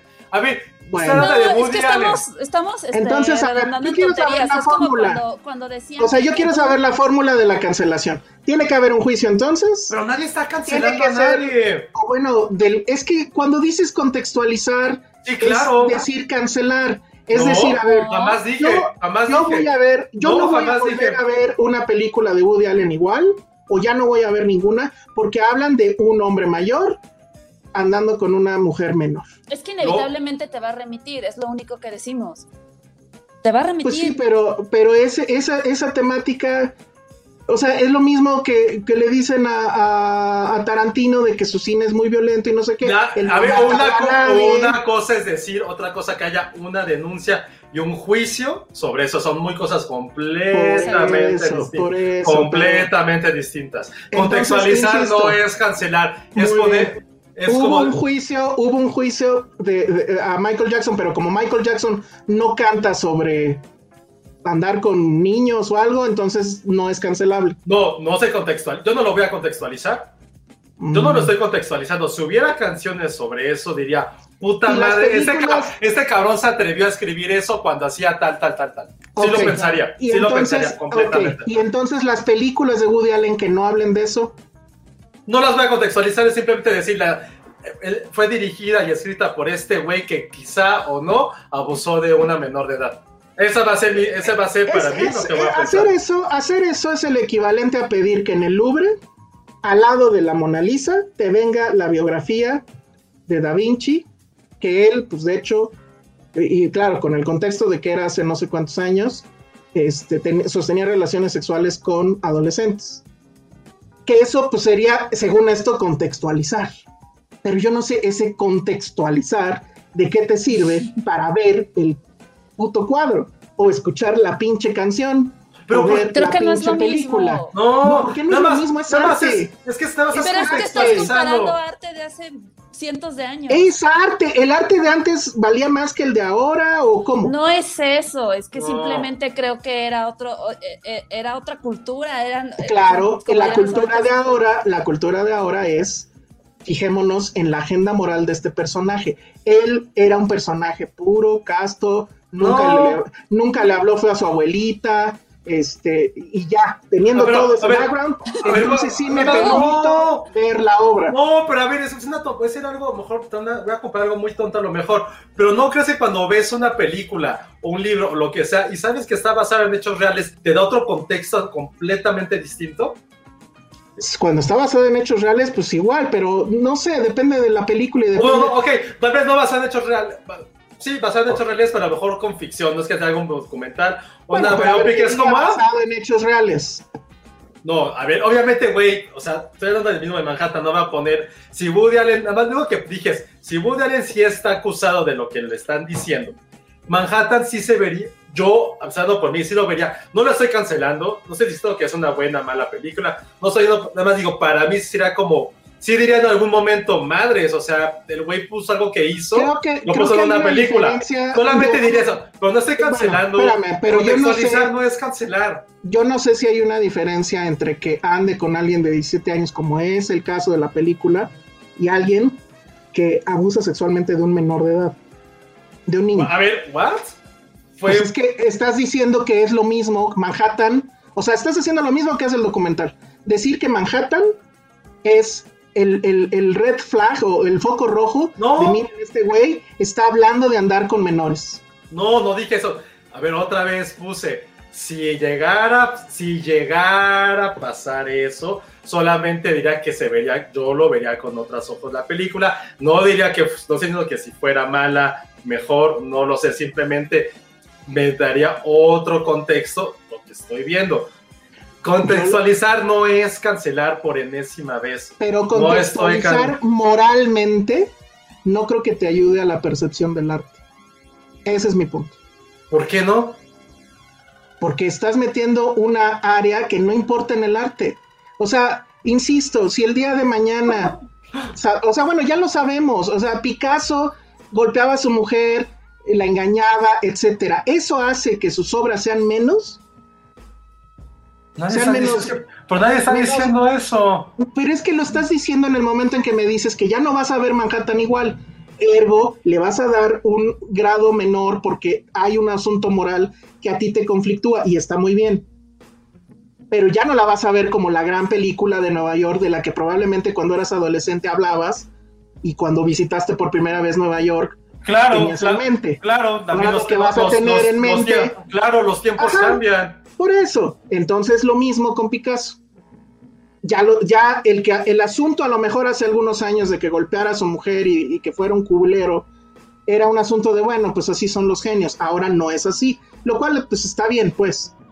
Pero eso hace que la obra, entonces ya la pongamos en la esquina de allá del- del- del museo o que yo ya la vea de otros ojos, francamente no creo. Y si sí lo haces, pues estás metiendo un asunto moral en algo que es arte y ahí creo que no hay una compatibilidad. Pero, pero el arte te despierta diferentes tipos de reacciones. Una de ellas, si es moral, claro que puede haber una- un contexto moral. Hay un contexto social, también hay un contexto social. Sí, un un, contexto personal también, completamente. Si eso me representa a mí un conflicto moral, Exacto, está- estoy de acuerdo. Están logrando Estoy- algo completamente que a lo mejor no era, acuerdo. no era la intención del artista, ¿no? Pero en mí, que yo soy quien lo está percibiendo y que al final de Ok. cuentas, yo soy el que va a reaccionar frente al arte, sí me está de dando acuerdo. algo. Estoy de acuerdo. Yo lo que digo es, cuando tú permites que pase eso, entonces ya no estás este, viendo el arte sin eh, eh, esa bruma que te causa el asunto moral. Le estás Pero, metiendo otra cosa al arte que no está ahí, que tú se la estás poniendo. No, no necesariamente, y, pero... y que va a ser cambiante, porque el día de mañana, el- ah, o sea, no sé, pensemos en alguna obra donde se vea a dos hombres desnudos besándose. Y eso bajo el halo moral de hace no sé cuántos años era completamente reprobable y había que quemar esa obra. ¿Cuántas obras no se quemaron en la Inquisición y demás? Y entonces ahorita que tú la, eh, evalúes una obra a partir de lo moral, pues está bien, pero el problema es que la moral va cambiando. Y yo sé que el día de mañana va a estar muy cabrón que alguien diga, ah, pues este, andar con niños es muy normal, yo lo sé, pero es un hecho que la moral va cambiando y usar la lente de la moral para ver una obra de arte, pues sí me parece que es un error. Pero bueno, vamos a dejarlo ahí. Se acaba el podcast porque queda. Ya, 15 fue, fue demasiado, no manches, no. Lo sé. Gracias, A ver, Jorge Jime- Pérez. gracias, gracias, Jimena, por esto. Sí, Jorge gracias. Pérez Jimena. Castorena eh, pone en superchat, dice, ¿para qué él se desvea el documental? Eh, creo que esto es lo mejor de Filmsteria, la honestidad con la que todos hablan los temas, ok. Luego acaba de caer otro de Hugo Hernández que dice, no se trata de cancelar, solo de que, solo saber, Saber lo lo que que hicieron y hicieron, ya. Ok, y bueno, pues creo que hay que dejarlo ahí porque si no, como alguien dijo, bueno, ¿quién quiere algo del Oxxo? en fin, pues entonces ahora háblanos de, de Black Messiah o Pues vas, Josué. ¿De qué, perdón? antes de que su director haga algo, porque si no... No, la- Ay, Dios. No, sí, háblanos de Black Judas and the Messiah. Black Messiah. Judas and the Black Messiah. después de esta hora inmamable que tristemente no iba a opinar y acabé opinando, pero todo Yo sabía que iba a pasar, yo sabía Todas- que iba a pasar. todo es culpa de Elsa. Eh, ahora sí vamos a hablar de Judas y el Mesías Negro, porque creo que por primera vez le ponen un título o la traducen como debió haber sido, hicieron literalmente una muy buena traducción. La vi en el festival de Sundance hace algunos meses. Fue de mis favoritas que, que pude ver en el festival. No la platicamos mucho cuando hicimos el podcast especial porque no era de, no estaba en la parte de la competencia, era más bien una, una premiere. Y la verdad sí, la, disfruté mucho, me gustó, me, me- sí tuve como ahí algún, varios nudos en la garganta, pero más allá de eso, creo que creo que ya pone como en un pedestal a un actor que creo que desde que lo vimos, algunas, creo que yo lo descubrí, creo que muchos de nosotros en Black Mirror, en la primera temporada, creo que fue segundo o tercer eh, episodio, que es Daniel Kaluuya, y se veía que tenía este talento como, como ferocidad. Después estuve en Get Out, donde ya creo que todo el mundo este, lo, lo- conoció, y, y, es- y luego, un año después, estuvo en Widows, esta película de Steve McQueen, que creo que aquí pasó tristemente por alto. No, no sé qué habrá ocurrido con esa película, creo que tiene demasiado potencial. A mí me, me gustó mucho y siento que aquí fue como, ah, sí, claro, nadie le hizo, le hizo caso, pero Daniel Kaluuya en esta película, lo cual a mí se me echó bastante raro toda la parte de nominaciones que lo hayan puesto como como actor de reparto, pero al mismo tiempo que bueno porque ya que le den prácticamente todos los premios. Él interpreta a un líder de las células de las Panteras Negras a finales de los años 60 en Illinois, en- muy cerca de Chicago, y esa es como la primera parte de la historia. La segunda, que es realmente la, lo que da giro a la trama, que es, es de un hombre, un hombre afroamericano que es un delincuente bastante chafa, que por X o por Y da- cae al FBI. Y el FBI le da la misión más absurda de la historia, que es infíltrate en los Panteras Negras y hasta amigo de este güey porque quiere hacer una revolución y nos afecta mucho porque Guerra Fría, bla, bla, bla, y no queremos que, que arruinen nuestro sistema político. Así como absurdas las estoy contando, así se lo plantean a este hombre que efectivamente se empieza a infiltrar y ya después pueden imaginar un poquito lo que ocurre, pero la película creo que vale mucho la pena, principalmente por la actuación de Daniel Kaluuya, que yo sí lo estaba viendo en la pantalla, en la tele, era como, güey, también quiero gritar, quiero, quiero estar ahí, quiero, quiero decir que soy un revolucionario, porque eso es todo lo que él hace, sí, sí me, me impactó esa fuerza que tiene para dar estos discursos, el carisma que, que impacta en la pantalla, y para mí sí, ahorita vamos a hablar de Anthony Hopkins, que flojera Anthony Hopkins, pero porque no la he podido ver y creo que esas películas que no tengo ni ganas, pero siento yo, y te nos dirás Elsa, que sí es para mí, más allá de que si reparto principal, protagonista, bla, bla, bla, para mí es la mejor actuación masculina de lo que he visto en el año. Daniel Sí. Kaluuya, te amo. Mi, mi problema es que no lo he podido ver.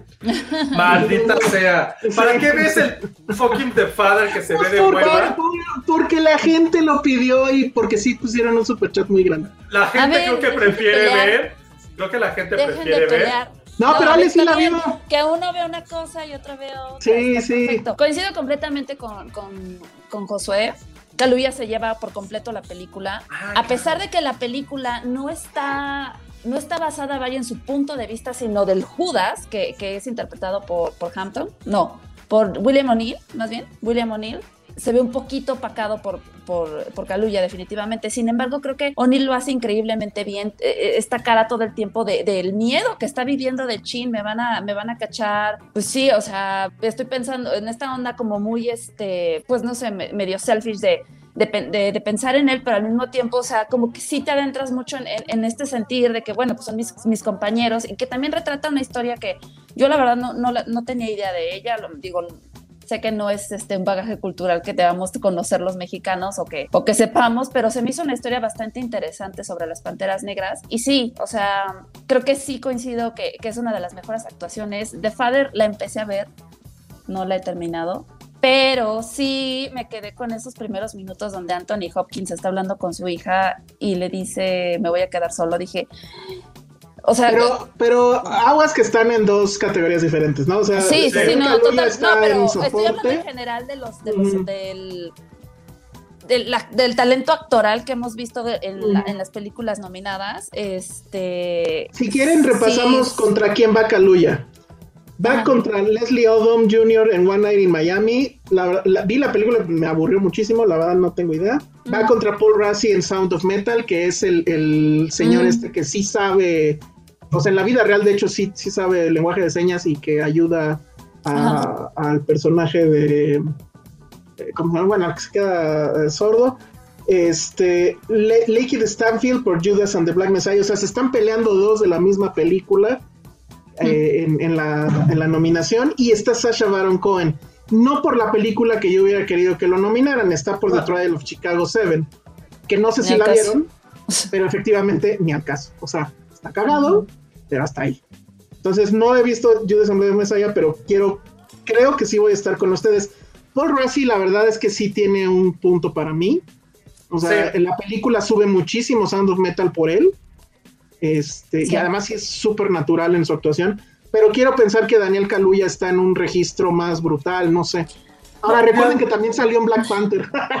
Sí, claro. Ah, claro. Sí, sí, sí. O sea, eh, creo que lo que le imprime en esta actuación es el objetivo principal de la película, que al final de cuentas creo que supongo que también eso es lo que hace Anthony Hopkins en The Father, ¿no? Eh, es crear esta empatía, preocuparte por los personajes. Algo que a mí en lo particular eh, me, me- me- me toca muchas fibras es cuando sabes el destino de un personaje y aún así quieres que, en la, que lo que estás viendo logre cambiar. Hmm. Y eso es lo que hace Daniel Kaluuya. O sea, cada momento que él sale es como, please, no hagas esto, no lo confíes en él, vas a acabar mal. Digo, creo que la historia es bastante obvio en lo que va a terminar. Es muy, muy obvio. Y si no, nada más googlean, te salen tres segundos en saber lo que, lo que ocurre. Y aún así te, te logra enamorar. Eso es lo que, lo que para mí fue fundamental. No, sobre todo porque, digo, voy a decir algo con Maplor y supongo que, que lo de Anthony Hopkins también porque tienes como esta merma sentimental de que puedes ver reflejada a tu papá en eso o a tu abuelito y que, y que, seni- y que está senil y bla, bla, bla, ¿no? No sé, pero supongo que va por ahí ese tipo de actuación, ¿no? O corrígeme, Elsa, si estoy equivocado. Ahorita que hablemos de ella. Pero, o sea, del tráiler de- tráiler que vi es como, Es que No esa- me- no, yo me- no vi trailers, yo no vi trailers. Ah, no, no, no, no, no, yo esas películas incluso este, Sí, estuve en Toronto, estuve Ajá. en Toronto y vi el resumen y dije, maldita sea Anthony Hopkins, ya, o sea, telegrafé la película completamente, ¿no? Y está bien, está padre que tengas no. esta, esa conexión. Creo que deberías darle una oportunidad. No, no, No, no, a ver, si que quieren- hacer. No, más Si para terminar esa idea. ah, sí, termina, para-. Ajá. pero, pero a mí lo que me gusta de esas actuaciones es cuando no tienes como ninguna conexión sentimental, temporal ni social con alguna actuación o con algún personaje y este actor te logra enamorarte de él, logra que puedas sentirte que estás al lado de él y que quieras formar parte de ese universo. Para mí, eso es lo que una actuación de este, de, en general, para mí es lo que le eleva muchísimo. Y Daniel Kaluuya, que dirás, güey, ¿por qué voy a simpatizar con un Pantera Negra de hace 60 años? Ves la actuación y dices, güey, te seguiría donde tú me dijeras. O sea, por ti vería Coco. O sea, si me dices, ve Coco, lo haría Daniel Kaluuya en tu papel. Entonces, eso es lo que a mí Si no la película por X o por Y no les llama la atención, véanla por esa actuación. Y tristemente también este, siento que Like It Stanfield, que también se me hace un muy buen actor, y que no sepa quién es, es el amigo de Get Out. No es el policía, no es el gordito, sino el que, el que primero capturan y se vuelve como blanco, pero al mismo tiempo no. Es él. Entonces, también su actuación es muy, muy buena, de verdad.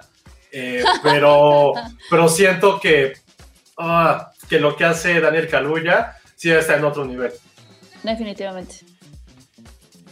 Sí, total. Si me dijera Daniel Kaluuya, diría, por ti defiendo a Woody Allen. Ah, Woody, pues me Sí. estaba riendo. Sí, sí, sí, sí. O al revés, o con esa sería sí, entiendo que es culpable. De lo Él- bueno que hace. Él sí convencería a Josué Ah, que no, pero, pero, a cual- pero a cualquiera, ¿eh? Te convence de lo que tú gustes y mandes. De lo que crean que no va a ser, que es algo imposible que harían, es el papel de Daniel Kaluuya, dirías, güey, sí, al fin del No, pues universo es que con Kaluuya Hitler se queda menso en, en sus discursos, en estos pasionales, en, lo, lo que te transmite, la verdad es que creo que sí es una actuación increíble. Bueno, pues entonces ahí está. eh, se va a estrenar en salas. Va a llegar. Pues creo que ya estaba desde hoy, creo. Y si no, seguramente mañana. Eh, creo que se estrenaba el 8, o sea, sí, la próxima semana, creo, ¿Sí? ¿eh? No. Ah, No bueno, es que segura. saben que. A ver, ahorita lo checo rápido. Pero tengo entendido que Cinépolis creo que estaba haciendo como que este ciclo de tener ya Sí. todas las que se pudieran ver en, el, eh, en los No, Oscar. de hecho, este, Juren de Black Messiah y The Father se estrenan el, eh, el jueves primero, jueves, el jueves santo, Mañana. O sea, mañana. o, o ayer en Tiempo Podcast. Ah, ayer en O Tiempo ayer en Podcast, Tiempo efectivamente, sí. Yo estoy viendo aquí ya The Father en, en la cartelera. Pero según la- yo, sí. Pero según yo eran las dos. Nos pone Ericito que la movieron para el 8. Mm. Probable- no, no hay nadie escrito ahorita en la cartelera. Tien- tendría un poco de sentido porque sería, eh, van a estrenar eh, The Father, luego la siguiente semana sería Judah, luego en dos semanas eh, Promising Young Woman y en tres A ver, vuelven a 8, estrenar. el 8 se estrena The Father. Judas and No. the Black. No, perdón, Judas and the Black Messiah, Promising Young Woman. Que son Ah, y Nomadland, los- y Nomadland es el 15. Falta Nomadland. ¿Y Pero cuál te se estoy va a hablando del estrenar? 8. El 15 Ajá. es Nomadland y sale Mortal Kombat. Ah, wow. Eh, Ay, Ale, te estás tardando, te estamos dando el balón y no. el nomás 29 no estrena balón. Black Widow. No, es que estoy viendo porque el 22 Bueno, en salto no hay el- nada. Ya, Bueno. solo por eso voy a ver cierta Sí. película en Torrento ya. Sí, sí, sí. Sí, nos, nos quitamos el portero, Ale, te dejamos el balón y la bola Sí. se fue como... Minari. Pues todavía. Ay, bueno, ya, está bien. No, Minari se estrena el 22. ¡Uh! Ay, vaya. Fue una gran analogía lo que te hicimos, Ale, y nos así. Sí, en serio, ¿eh? O sea, es increíble. Royce Martín tal cual. Alguien quiere pensar en Minari. Pero bueno, entonces vámonos a The Father. Mira, la verdad es que sí, lees la, la sinopsis y sí dices, pues ok, sí da ver, igual un poco. Te, te voy a decir de lo que creo que trata. A ver, Por el tráiler y por la sinopsis que vi en Toronto. a ver. Trata acerca de un viejito que está que hace senil y tiene como problemas de memoria y un poco, voy a decirlo como de locura. Y su hija, cariñosamente y amorosamente, quiere pasar con él los últimos días de sus vidas. No, solo la mitad es correcta. Maldita sea. Bueno, la mitad está bien. Está bien. Sí, o sea, ef- efectivamente está basada en una obra de teatro eh, homónima y que de hecho creo que era dirigida por el mismo director, Florian Zeller, que es francés.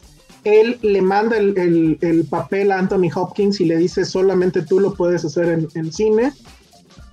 Si no aceptas la propuesta, no, no hago la película. Y de hecho, en, en el, el personaje de, de este abuelito, este, pues se llama Anthony, o sea, tiene el nombre de- de- del actor. Efectivamente, se trata de este hombre ya muy mayor y la primera escena que vemos es su hija que está llegando a su departamento, lo empieza a regañar porque al parecer trató muy mal a la, a la chica que lo, que lo cuida y de hecho pues ya le renunció. Él se queja porque dice es que mi reloj se llevó mi reloj, lo robó y le dice no, seguramente lo tienes ahí en la cama, etcétera y ya después ella le dice que va a tener que, bueno, pues que se tienen que preparar porque ella ya se va a ir a Francia. Y él recurre a esta frase que se va a repetir N veces durante toda la película de ¿para qué te vas a Francia si allá ni hablan inglés? Entonces, pero el punto es, yo, o sea, ya cuando te dicen de Father, y en el póster está Anthony Hopkins y, y, del otro lado está, ¿cómo se llama? Este... Olivia, Colman. Olivia Colman. Dices, bueno, pues ya más o menos puedes saber de dónde va y cómo es.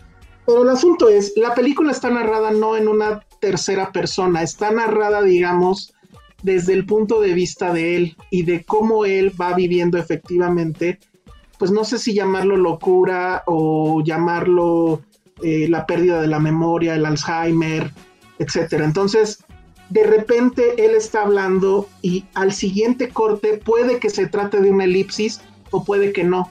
Y los personajes ya no son los mismos y entonces nosotros con, con él ya no entendemos nada.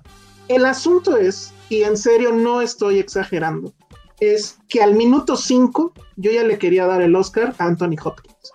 Lo que hace es absolutamente increíble porque no hay, no, pasa esto que dices, ah, bueno, pues es que me recuerda a mi abuelito, me recuerda a mi papá, no, güey. O sea, a los cinco minutos tú ya ves a este hombre, todos sus tics, la forma en que mueve la boca, cómo camina, y, la desesperación de esto de no entender qué está pasando y que además, de una manera muy inteligente, el director eh, también eh, eh, encuentra las formas de que nosotros nos contagiemos de, esa, digamos, enfermedad, hace que digas, híjole, es que este güey está muy cabrón. O sea, en serio, barre con todos los, los otros personajes que salen ahí, barre con Olivia Colman. Digo, Olivia Colman no puede hacer nada más que reaccionar ante él y punto. Y es, digo, no sé cuánto dura la película, ha de durar poco, como hora y media, pero es hora, hora y media. 37 hora 37 de una masterclass de alguien que ya está en su top de, su, de su arte y de, la actuación. Porque en serio, o sea, cinco minutos que estás ahí y si dices, wow, es increíble lo que sucede con este cuate. Creo que incluso, obviamente, la película va a tocar sensibilidades, obviamente, si sus papás ya son grandes, si sus papás han tenido Alzheimer, a mí la verdad es que me llegó no por mis papás, sino por mí. O sea, yo siempre he pensado que de viejito yo voy a estar así. O sea, si ahorita se me olvida todo, no me acuerdo del nombre de Olivia Colman, cuando tenga 70 o 80, güey, o sea, voy a estar de la chingada, si llego. Pero realmente creo que no va por ahí. O sea, evidentemente va a haber esa conexión con todos los que tengan papás muy grandes o que tengan esa enfermedad, pero creo que no va por ahí. Es un asunto puramente de cine por la forma en cómo los cortes se pueden convertir en elipsis y la actuación de él, que es en serio, en serio, en serio, impresionante. Yo no he visto la, eh, no he visto Minari, no he visto tampoco la de Chadwick Boseman y estamos seguros que le van a dar el, Oscar a Chadwick Boseman. Ya veré esas dos películas, pero ahorita la verdad me parece que sería completamente injusto que alguien más que no fuera Anthony Hopkins se, se lo llevara. Y, y, pues ya, o sea, no necesito contarles más, no es necesario contarles más, pero sí es impresionante, totalmente impresionante.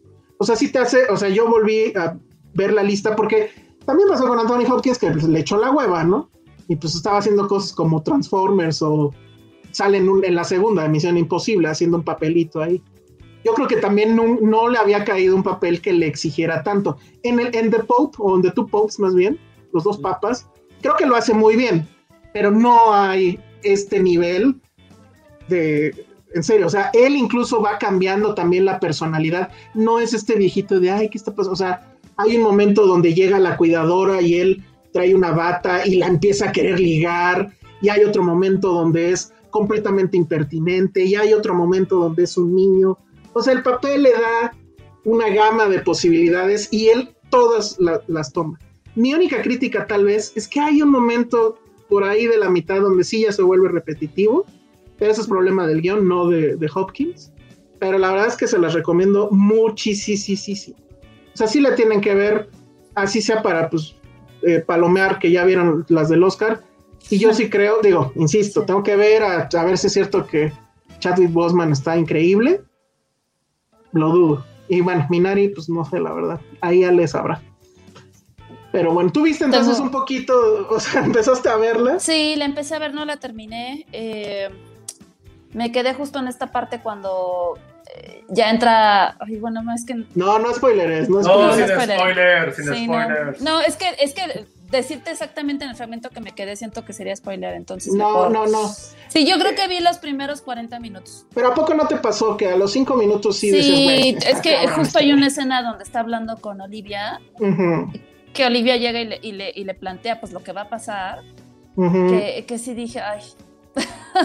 o sea, y no, y no solamente por el, justo lo que tú dices de, ay, que es que me recordó a mi abuelito o me va a pasar lo mismo a mí, sí, siento que creo que es una, inter- una gran interpretación, o lo ves, lo ves en su mirada, cómo se quiebra su voz, o sea, creo que, creo que, o sea, digo, lo poco que llevo visto, digo, wow, este hombre está cañón. La Cañón. forma en como, como viejito, que te empiezas luego a contar cosas. ¿Qué dicen de Sí. Minari? Que, que, que dicen que la defienda.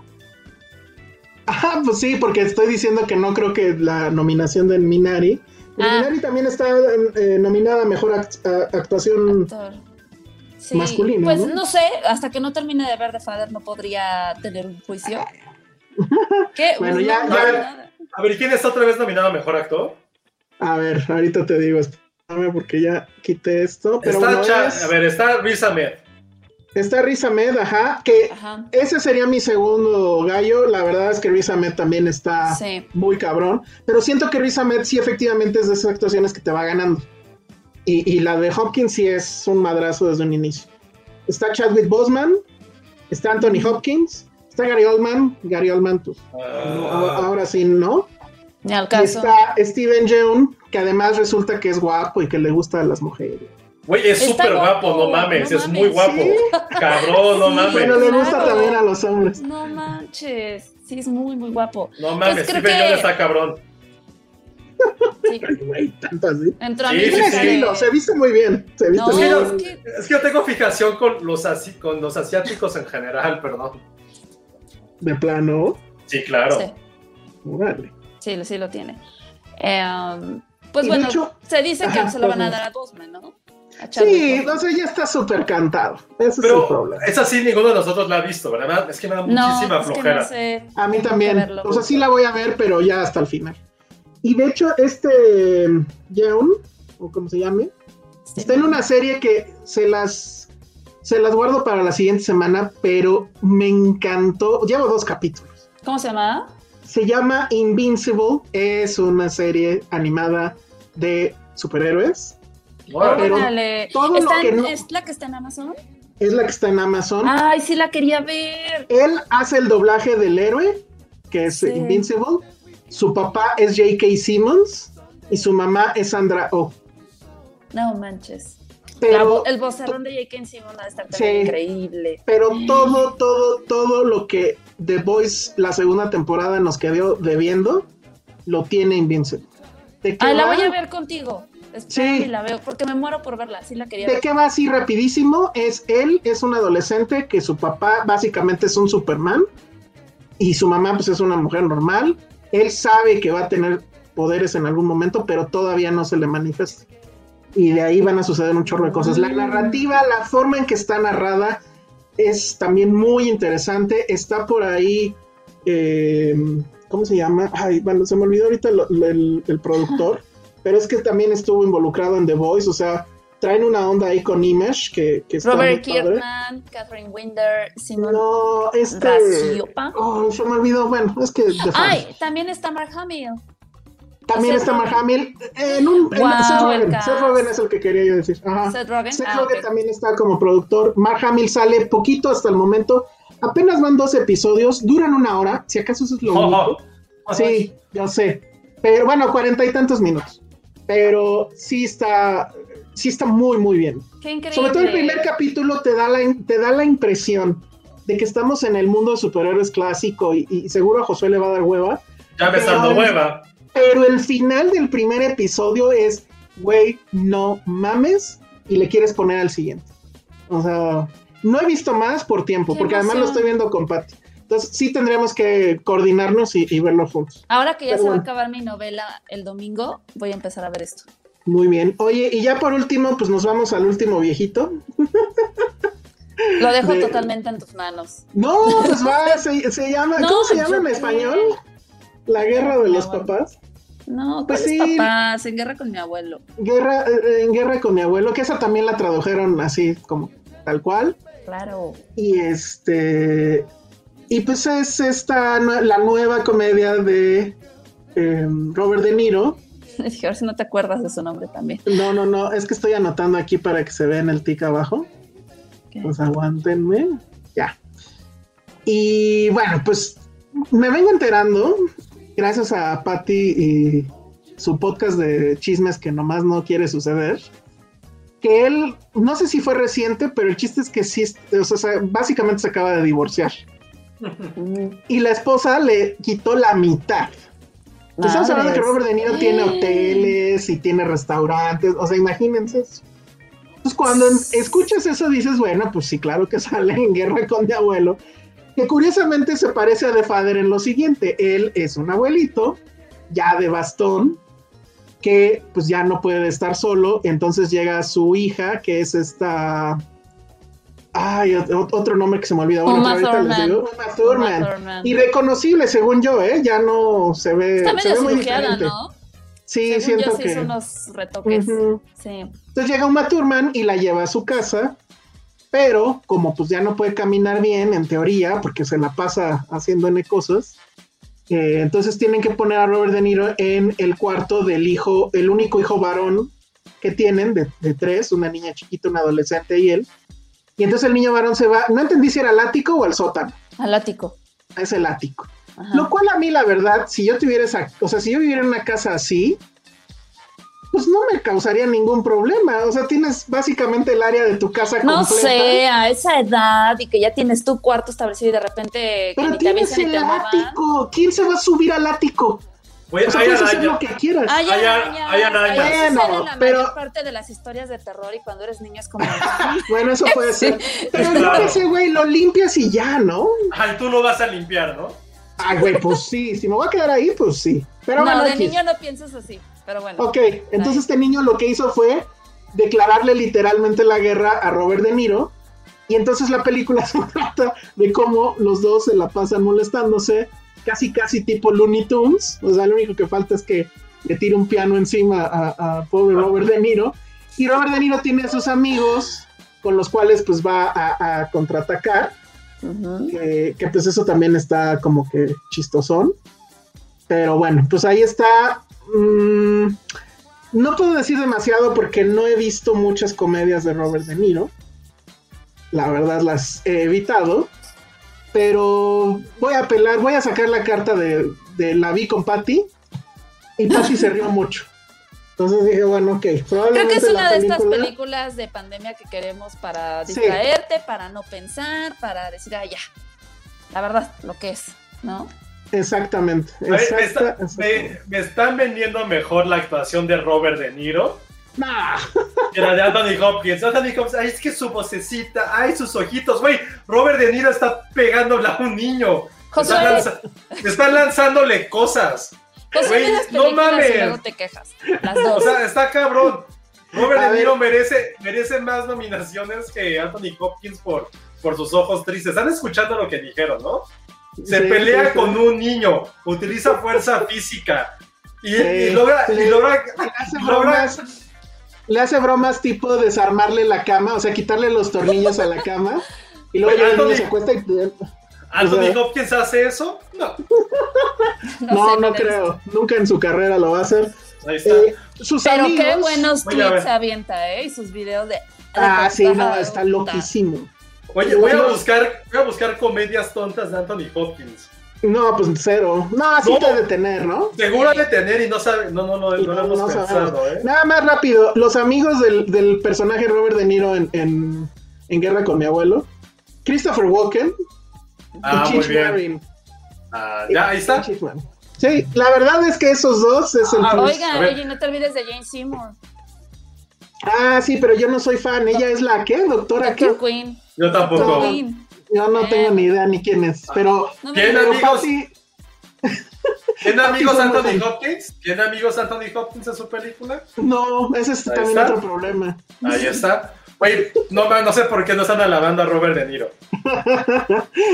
Híjole, la verdad es que está muy mal porque justo estamos como que en el festival de Robert De Niro. Ayer Patty puso pasante de moda. Ay, la Ah. odio. Me da muchísima hueva. No la odio, pero sí es así como de, güey, ¿qué pedo con esta Güey, peli? Yo no la odio, pero cuando la vi no era lo que pensé y entonces como que no soy fan. Ajá, No sé. pues me pasó un poco lo mismo. Pero, güey, los Fokkers es cabronas. Los Fokker sí. Ah, sí. Sí, los Pero estamos de acuerdo que sí, Robert De Niro ya le, le exageró a las comedias. La que sería con Johnny Knoxville, ¿cuál es? Un, otro abuelo, mi abuelo es un peligro o algo así. ¿no? Ajá. Ah, que sale este Zac Efron. Ah, no sé. Sí, creo que sí. Sí, sí. Y, y en esta, además, voy a spoilerar algo, Ale, lo siento. Hay dos escenas donde sale sin calzones y la gente le ve el, el S a Robert De Niro y Ay, todos no ponen cara así de. "Ah". O sea que al parecer lo tiene enorme. Eso está muy bien. Yasmín Salsa dice: Anthony Hopkins tuvo que soportar a Doriga. Exacto. Sí. Bueno, sí, ahora- punto para él. Pero estoy Sí. pensando en comedias de Anthony Hopkins y no, ¿sí? Sí, Estoy, buscando. eh, O sea, podríamos decir que... Why the father, why the father. No. No, nada. Eh, pues las de Thor, Bueno, salió, No. salió en. Ah, bueno, sí, pues eso es casi comedia. sí. Eh, Pero no, salió en Ay, claro, Transformers. ese no, en Transformers no, no, lo tengo en su IMDB. Sí, salió en Transformers. Es, es su punto más bajo en la Ah, vida. no, David, 2017, sí, sí. Eh, él es el narrador del Grinch, no me acordaba. sí. Ah, Pero no es lo mismo narrar No, que- el no. sale en el zorro, sí es cierto. sale en Red 2, Justo, seguramente un papelito ahí. En Red 2, mm, sí. Ah, claro. Allen. Él, era Van Helsing, no me acordaba también. Claro. no, eh, qué pésima es. No, no, no, Van Helsing en la de Bram Stoker, en la de Coppola. Sí. No, ¿Cuál pero no tiene comedias, ¿eh? No tiene comedias, ¿no? Qué aburrido, Sir Anthony Hopkins. Pero, pero, ¿qué tal su TikTok? ¿Es en TikTok donde hace eso o es en Twitter? Yo lo he visto en Twitter. En ah, no, bueno, y también tiene. En este, Instagram, ¿no? Creo que también ya tiene TikTok, creo. O sea, Pero sí está de viejito loco mal No, pedo. Pero hecho, es que te escena- cae bien. A mí me en cae la muy bien. escena, En la escena. Hay una escena donde baila en The Father. Me acordé cabrón de sus, de sus videos. Sí. Así dije, no mames. O sea, es que es muy carismático. Es, Dice David Snow que para 2022 hagan una comedia con Robert De Niro y Anthony Hopkins pegándose con yunques y pianos. Sí estaría muy bien. Sí estaría muy bien. Y chalo, Ale. Ana Fox. Ana Fox, que es la culpable de todo lo que pasó hoy. O una de, la- de las culpables. En estrenos de pronto que Ay, nunca Denise. promocionan el Ah, yo no la he visto. La, sí, ¿Cuál la es? tengo que ver. ¿Cuál es? Es- es- es una con este. uh, era mía, de hecho la íbamos a estrenar, pero pues ya sabe. La vida. Eh, Ahorita la te digo, vida. espérame. Oigan, ¿Sabes cómo pero todo Jude. Law. Sale Jude Law, Josué. Tienes que verla. no soy fan de Jude Law. Ah, ¿Cómo no? No, Yo pensé que sí eras. No, no, son, no, es, no es mi, no es mi tipo de hombre. Uh, caray. Lo Bueno, siento. Sale él, pero sé que es buena, la tengo que ver. En fin, pues ahora sí ya vámonos. Mira, hasta eso no, bueno, sí, ya es el 1.51. Oigan, ya, nada más rápido, hay una película en este en Amazon. Prime. No, en Amazon Prime que pueden ver cómo se puso Elsa hoy y sale Russell Crowe. Ah, Ah, o sea, ya. Sí, pero ¿cuál, cuál dices? A ver, ya no entendí. ¿Cómo se llama, Ale? Este, se me olvidó el nombre. ¿Es la nueva de Russell Unhinged, Crowe? Unhinged, Ajá, pero, pero esa estaba en cartelera, ¿no? era mía también. pues pandemia, amigos. Pero no la iban a sacar en cartelera, yo vi que iba a Íbamos, salir. pero ya no. Y no, entonces ya está en sí. Amazon, ¿seguro? Ya está en Prime. Sí, ya está. Se estrenó la semana pasada. Ah, entonces se pone igual que yo, sí la quiero ver porque era De hecho, locos. creo que es más pegado a ti porque tú, tú, este, tú y el volante no son amigos. O sea, no que no seas, no que seas malo manejando, sino que no te gusta manejar y te, todos te hacen enojar. Pero a ver, es como se puso Elsa hoy. Ah, Sí, Ah, ya. la película. así se pone esa, así se pone este güey en esa Ah, sí, película. no. Ah. Oye, pero a ver, ¿pero ya la viste, Josué, o nada más Ya. sabes? No, ya Ya. la vi. ¿Sí? A ver, ¿y qué es mejor? ¿Esa o Un Día de Furia? No, Día de Furia es un clásico, clasicazo. Ah, pero, pero están como en la misma onda, ¿no? ¿O Esta no? es, Sí. muy de- es que esta es divertida, es absurda, es absurda, pero de verdad es Sí. divertida. Te estresas, este. No, no creo que la palabra, no creo que la palabra sea divertida. Bueno, o sea, no, No, te divierte, pero es dominguera. En cambio, un día de furia sí tenía. Tenía como un contexto social que sí estaba bastante rudo para esa época de principio de los 90, tensión racial en, en Los Ángeles.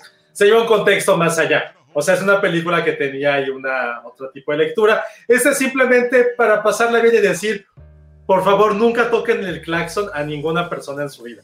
Jamás. Esa es como la gran moraleja. Entonces, Sí la si quieren, la platicamos la próxima semana porque sí está cagada porque es muy absurda. Entonces, como, Ok. ay, güey, ya, es como, güey. Pero nada fuera de la realidad. O sea, yo he visto además- videos y me han contado unas anécdotas por un, literal, por un toquido de claxon absurdo donde han Yo soy sacado de esos, pistolas. sí soy de esos, digo, sí soy de no esos". manches. No, no saco pistola porque no tengo, pero sí, sí, sí, a veces sí molesta. ¿Sí te alteras? A veces, depende del contexto. Pero sí, sí, sí. me puedo- Oye, y además está padre porque ya traigo cuerpo de Russell Crowe, entonces está buenísimo. Oigan, dice Rocío González que ya salí con título en psicología y leyes. Pues no, digo, de la psicología nada más medio le sé porque pues mi mamá es psicóloga. Pero sí quiero dejar, o sea, voy a ser ese tipo de personas. Otra vez. Sí, sí quiero dejar de tarea que ver una película que viene mucho al caso y que todos la vimos, creo. Es de 2013 es éxito. y la trama es The Hunt. Te estás. Es que este, te estás trabando. Ah, perdón, a ver, ahí estoy. Es una película de 2013, sale Matt Mikkelsen Ay, y se llama The Hunt. Es muy Él- buena. Hasta Muy donde buena. recuerdo es un profesor de primaria, creo. Y una maestra o una mamá lo acusa a él de que pues, le hizo algo a su hija.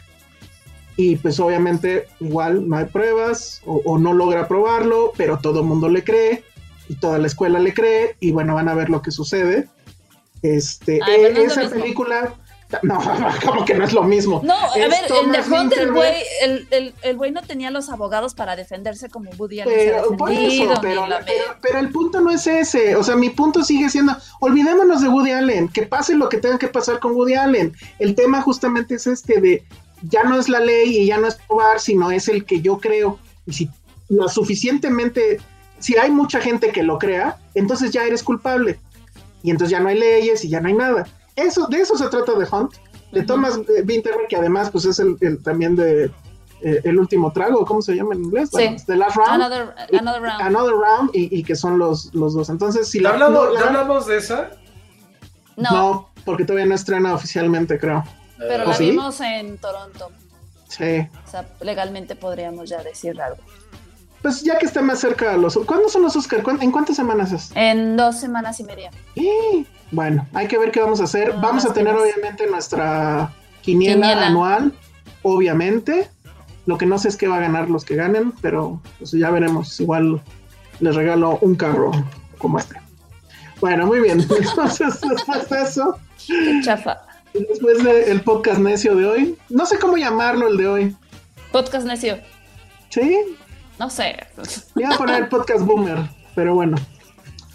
Eh, pues ya nos vamos.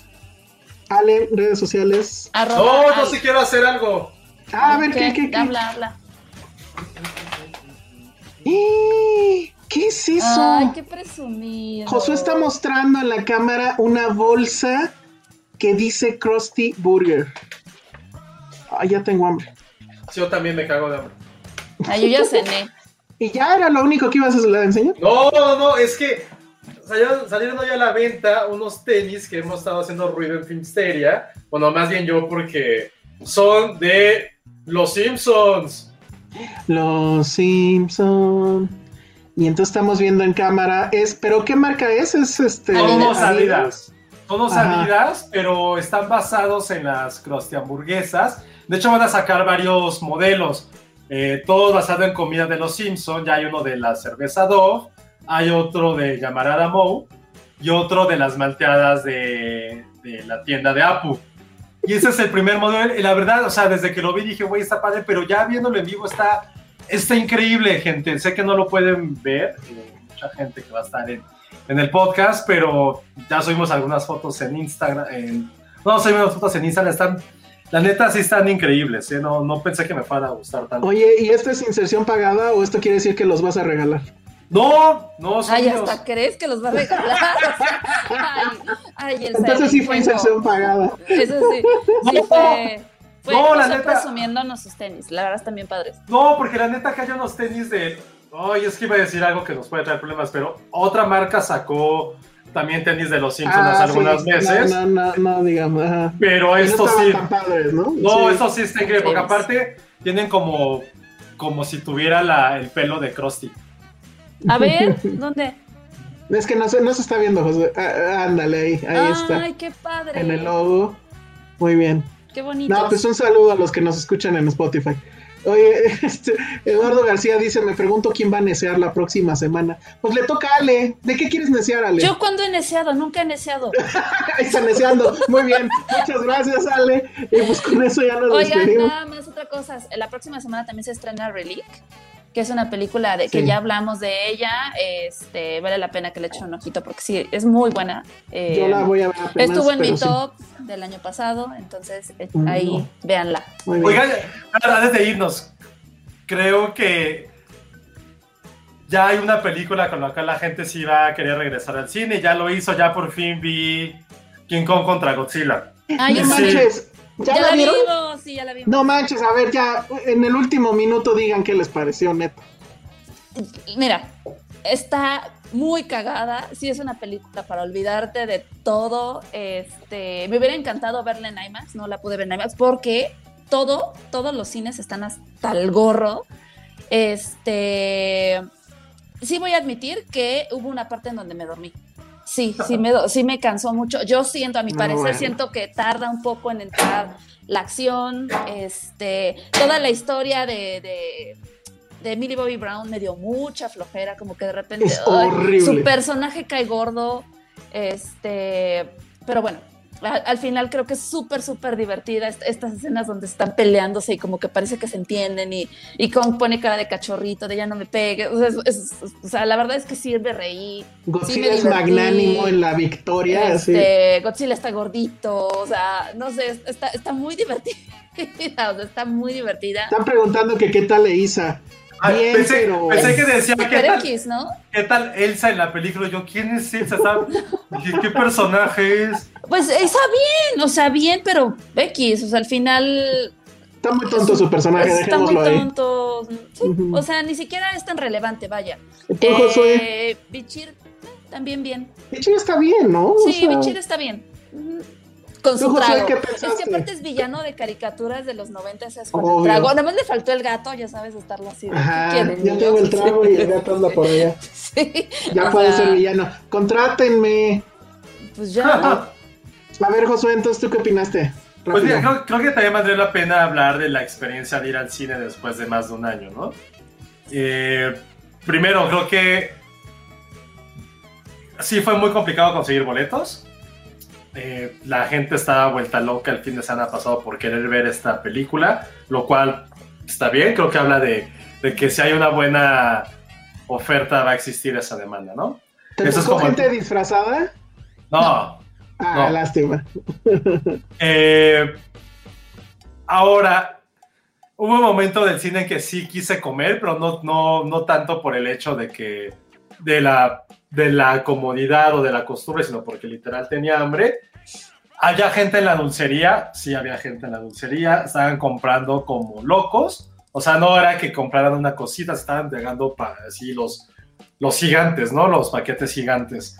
Oye, ¿y Ya- había, sana, había sana distancia en las filas? Sí. En las filas sí, sí había, evidentemente en la sala también había.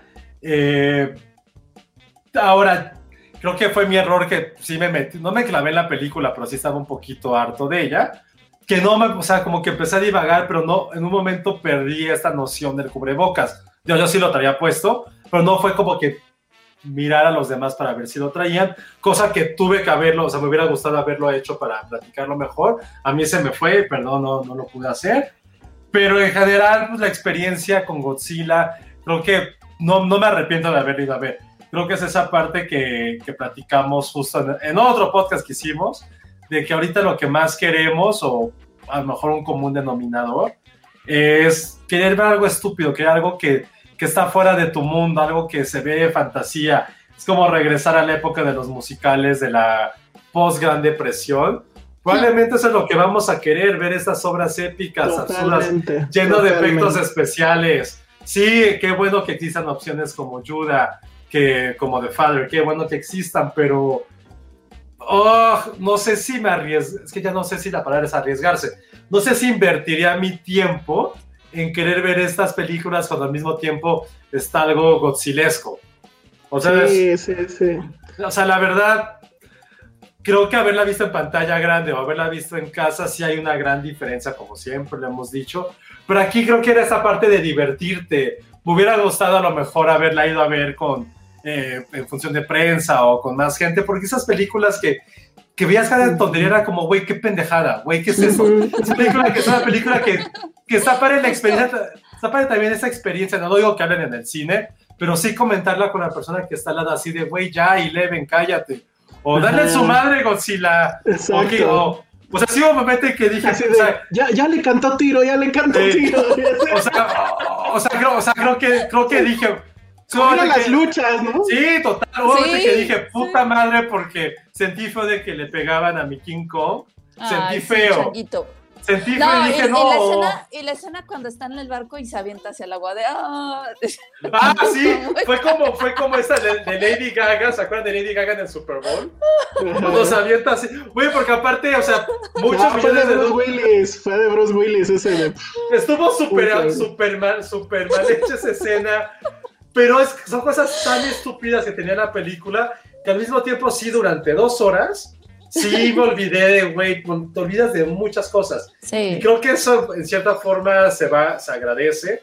La película en sí es una estupidez, una estupidez mayúscula. O sea, nada tiene sentido, nada tiene coherencia. La niña, todo, todo es estúpido. O sea, sí fue como una película hecha por tu amigo de 12 años. Cuando estabas en la secundaria, y vamos a hacer nuestra película, ay sí, que pase eso, que pase, bla, bla, bla, bla, bla. Los trancazos están buenos, sí, eso está, Sí, están muy está padre.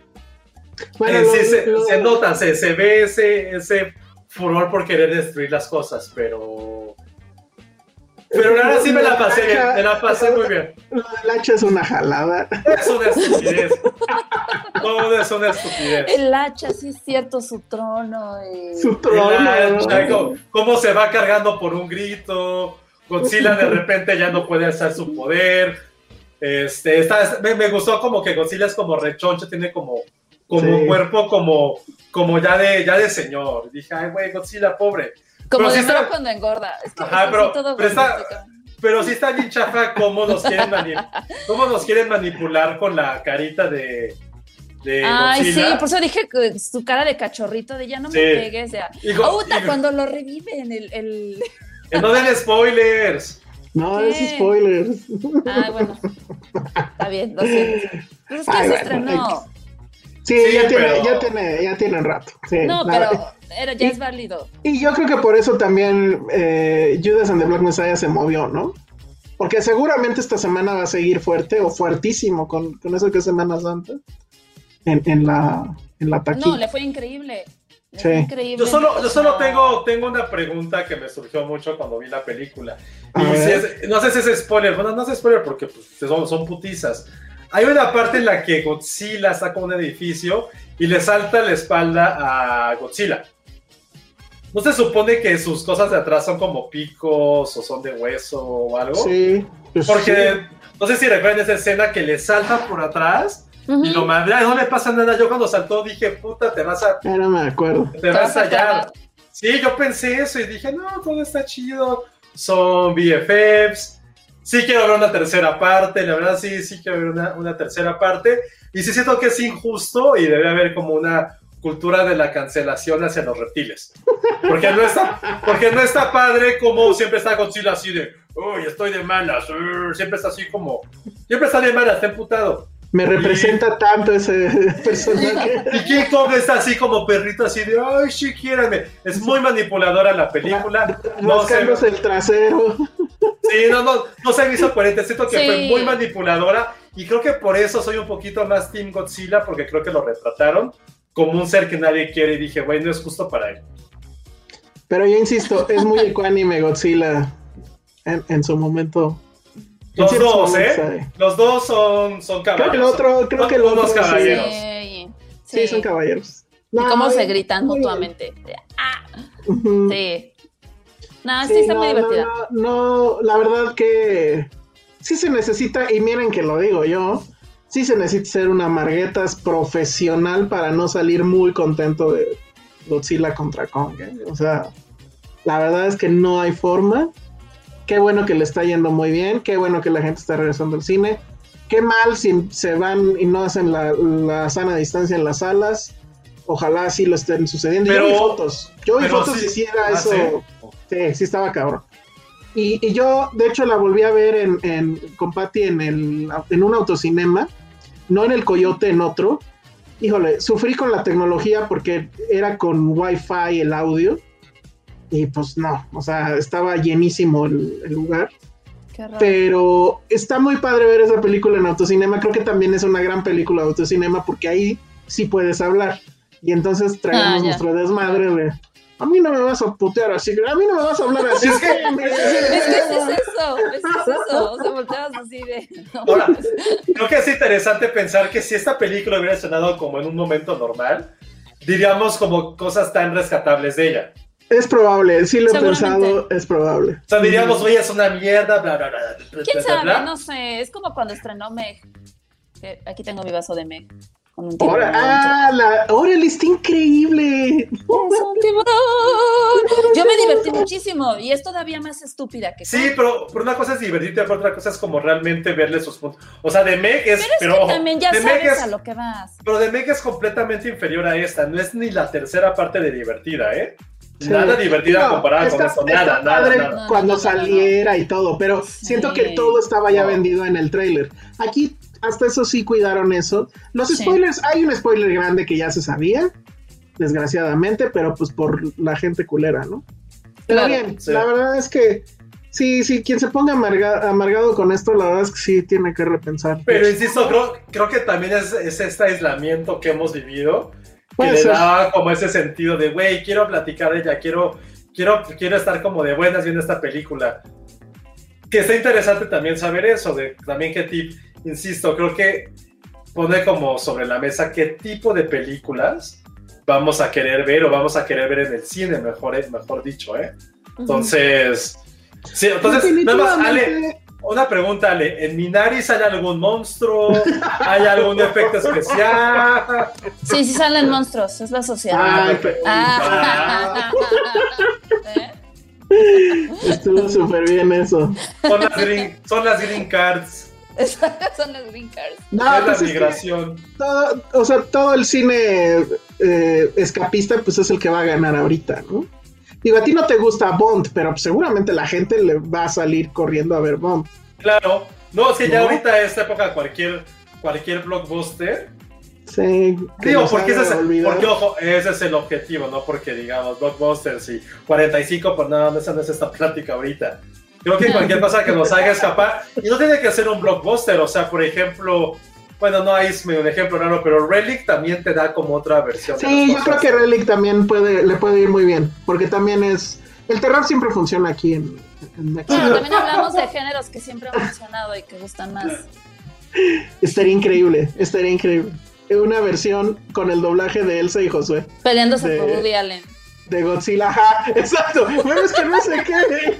No, pero, pero yo no Que quiero haga. Yo no quiero ser como recordado como la persona que no quiera Que se peleó con este loco. No, Sí, no, no, no, no. no, no, no, no, no creo que sea recordado de esa manera, Josué. Sí, ser please. recordados. Nos van a hacer un, un montaje con el clásico de te di, te di dinero para pintar mi casa y no la pintaste. Ah, sí, pues No, yo creo que la pelea va a ser que sí es influyente, que no lo es, que no Ah, tiene exacto. conexiones. No, que sí las tiene. Ok, es así, pero no, no, por favor, como, como diría Taylor Swift, no me metan en esa narrativa de, de Woody Allen, porfa. Bueno, ahora sí ya vámonos porque ah, Ahora eh, Vero, va a sufrir. Bueno, pues ya vámonos. Ale, redes sociales. Arroba Ale Kazagi, vean En Guerra con mi abuelo. Hija. Josué. Eh, Josué Corro, por favor, vean la, de, la que les dije de Elsa manejando con Russell Crowe. Está bueno, yo la quiero ver. La, la platicamos en Si la vas que a sigue. recomendar algo, di el nombre. Unhinged, Unhinged. o fuera de control. Ah, fuera de con... Russell Crowe manejando gordito, bien. la quiero ver. Bueno, pues yo soy el Salón Rojo. Tuvimos un. es- esta semana hemos estado muy activos en YouTube. Oh, Tuvimos sí. a- ayer, fue ayer, sí, ¿verdad? Ayer. Un, este, un programa especial donde las distribuidoras de cine independientes, eh, tuvi- bueno, tuvimos una plática con ellos respecto a la ley, a la nueva ley de cinematografía, que básicamente son las cuotas para el cine mexicano. Y bueno, pues ahí está nuestro canal. Ese, pues tampoco está en Spotify, pero la gente que nos escucha en Spotify o en otras redes, si quieren checarlo, ahí está. Se puso, la verdad, bastante bien. Probablemente haya segunda parte de eso. Y bueno, pues ahí está. Disfruten su Semana Santa, pero pues cuídense mucho y vean, vean The Father. Sí está muy, muy, muy bueno. Y coman tacos, hoy es el día del taco. Ay, como, híjole, ahorita voy a ir por tacos, pero ya es bien tarde. Bueno, sí, no, ya valió. Ni modo, llegó tarde eso.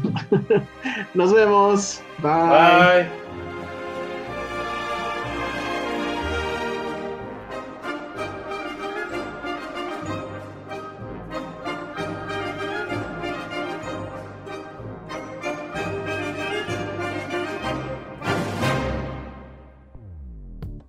Dixo presentó Filmsteria, con Penny Oliva, Alejandro Alemán y Josué Corro. La producción de este podcast corrió a cargo de Verónica Hernández.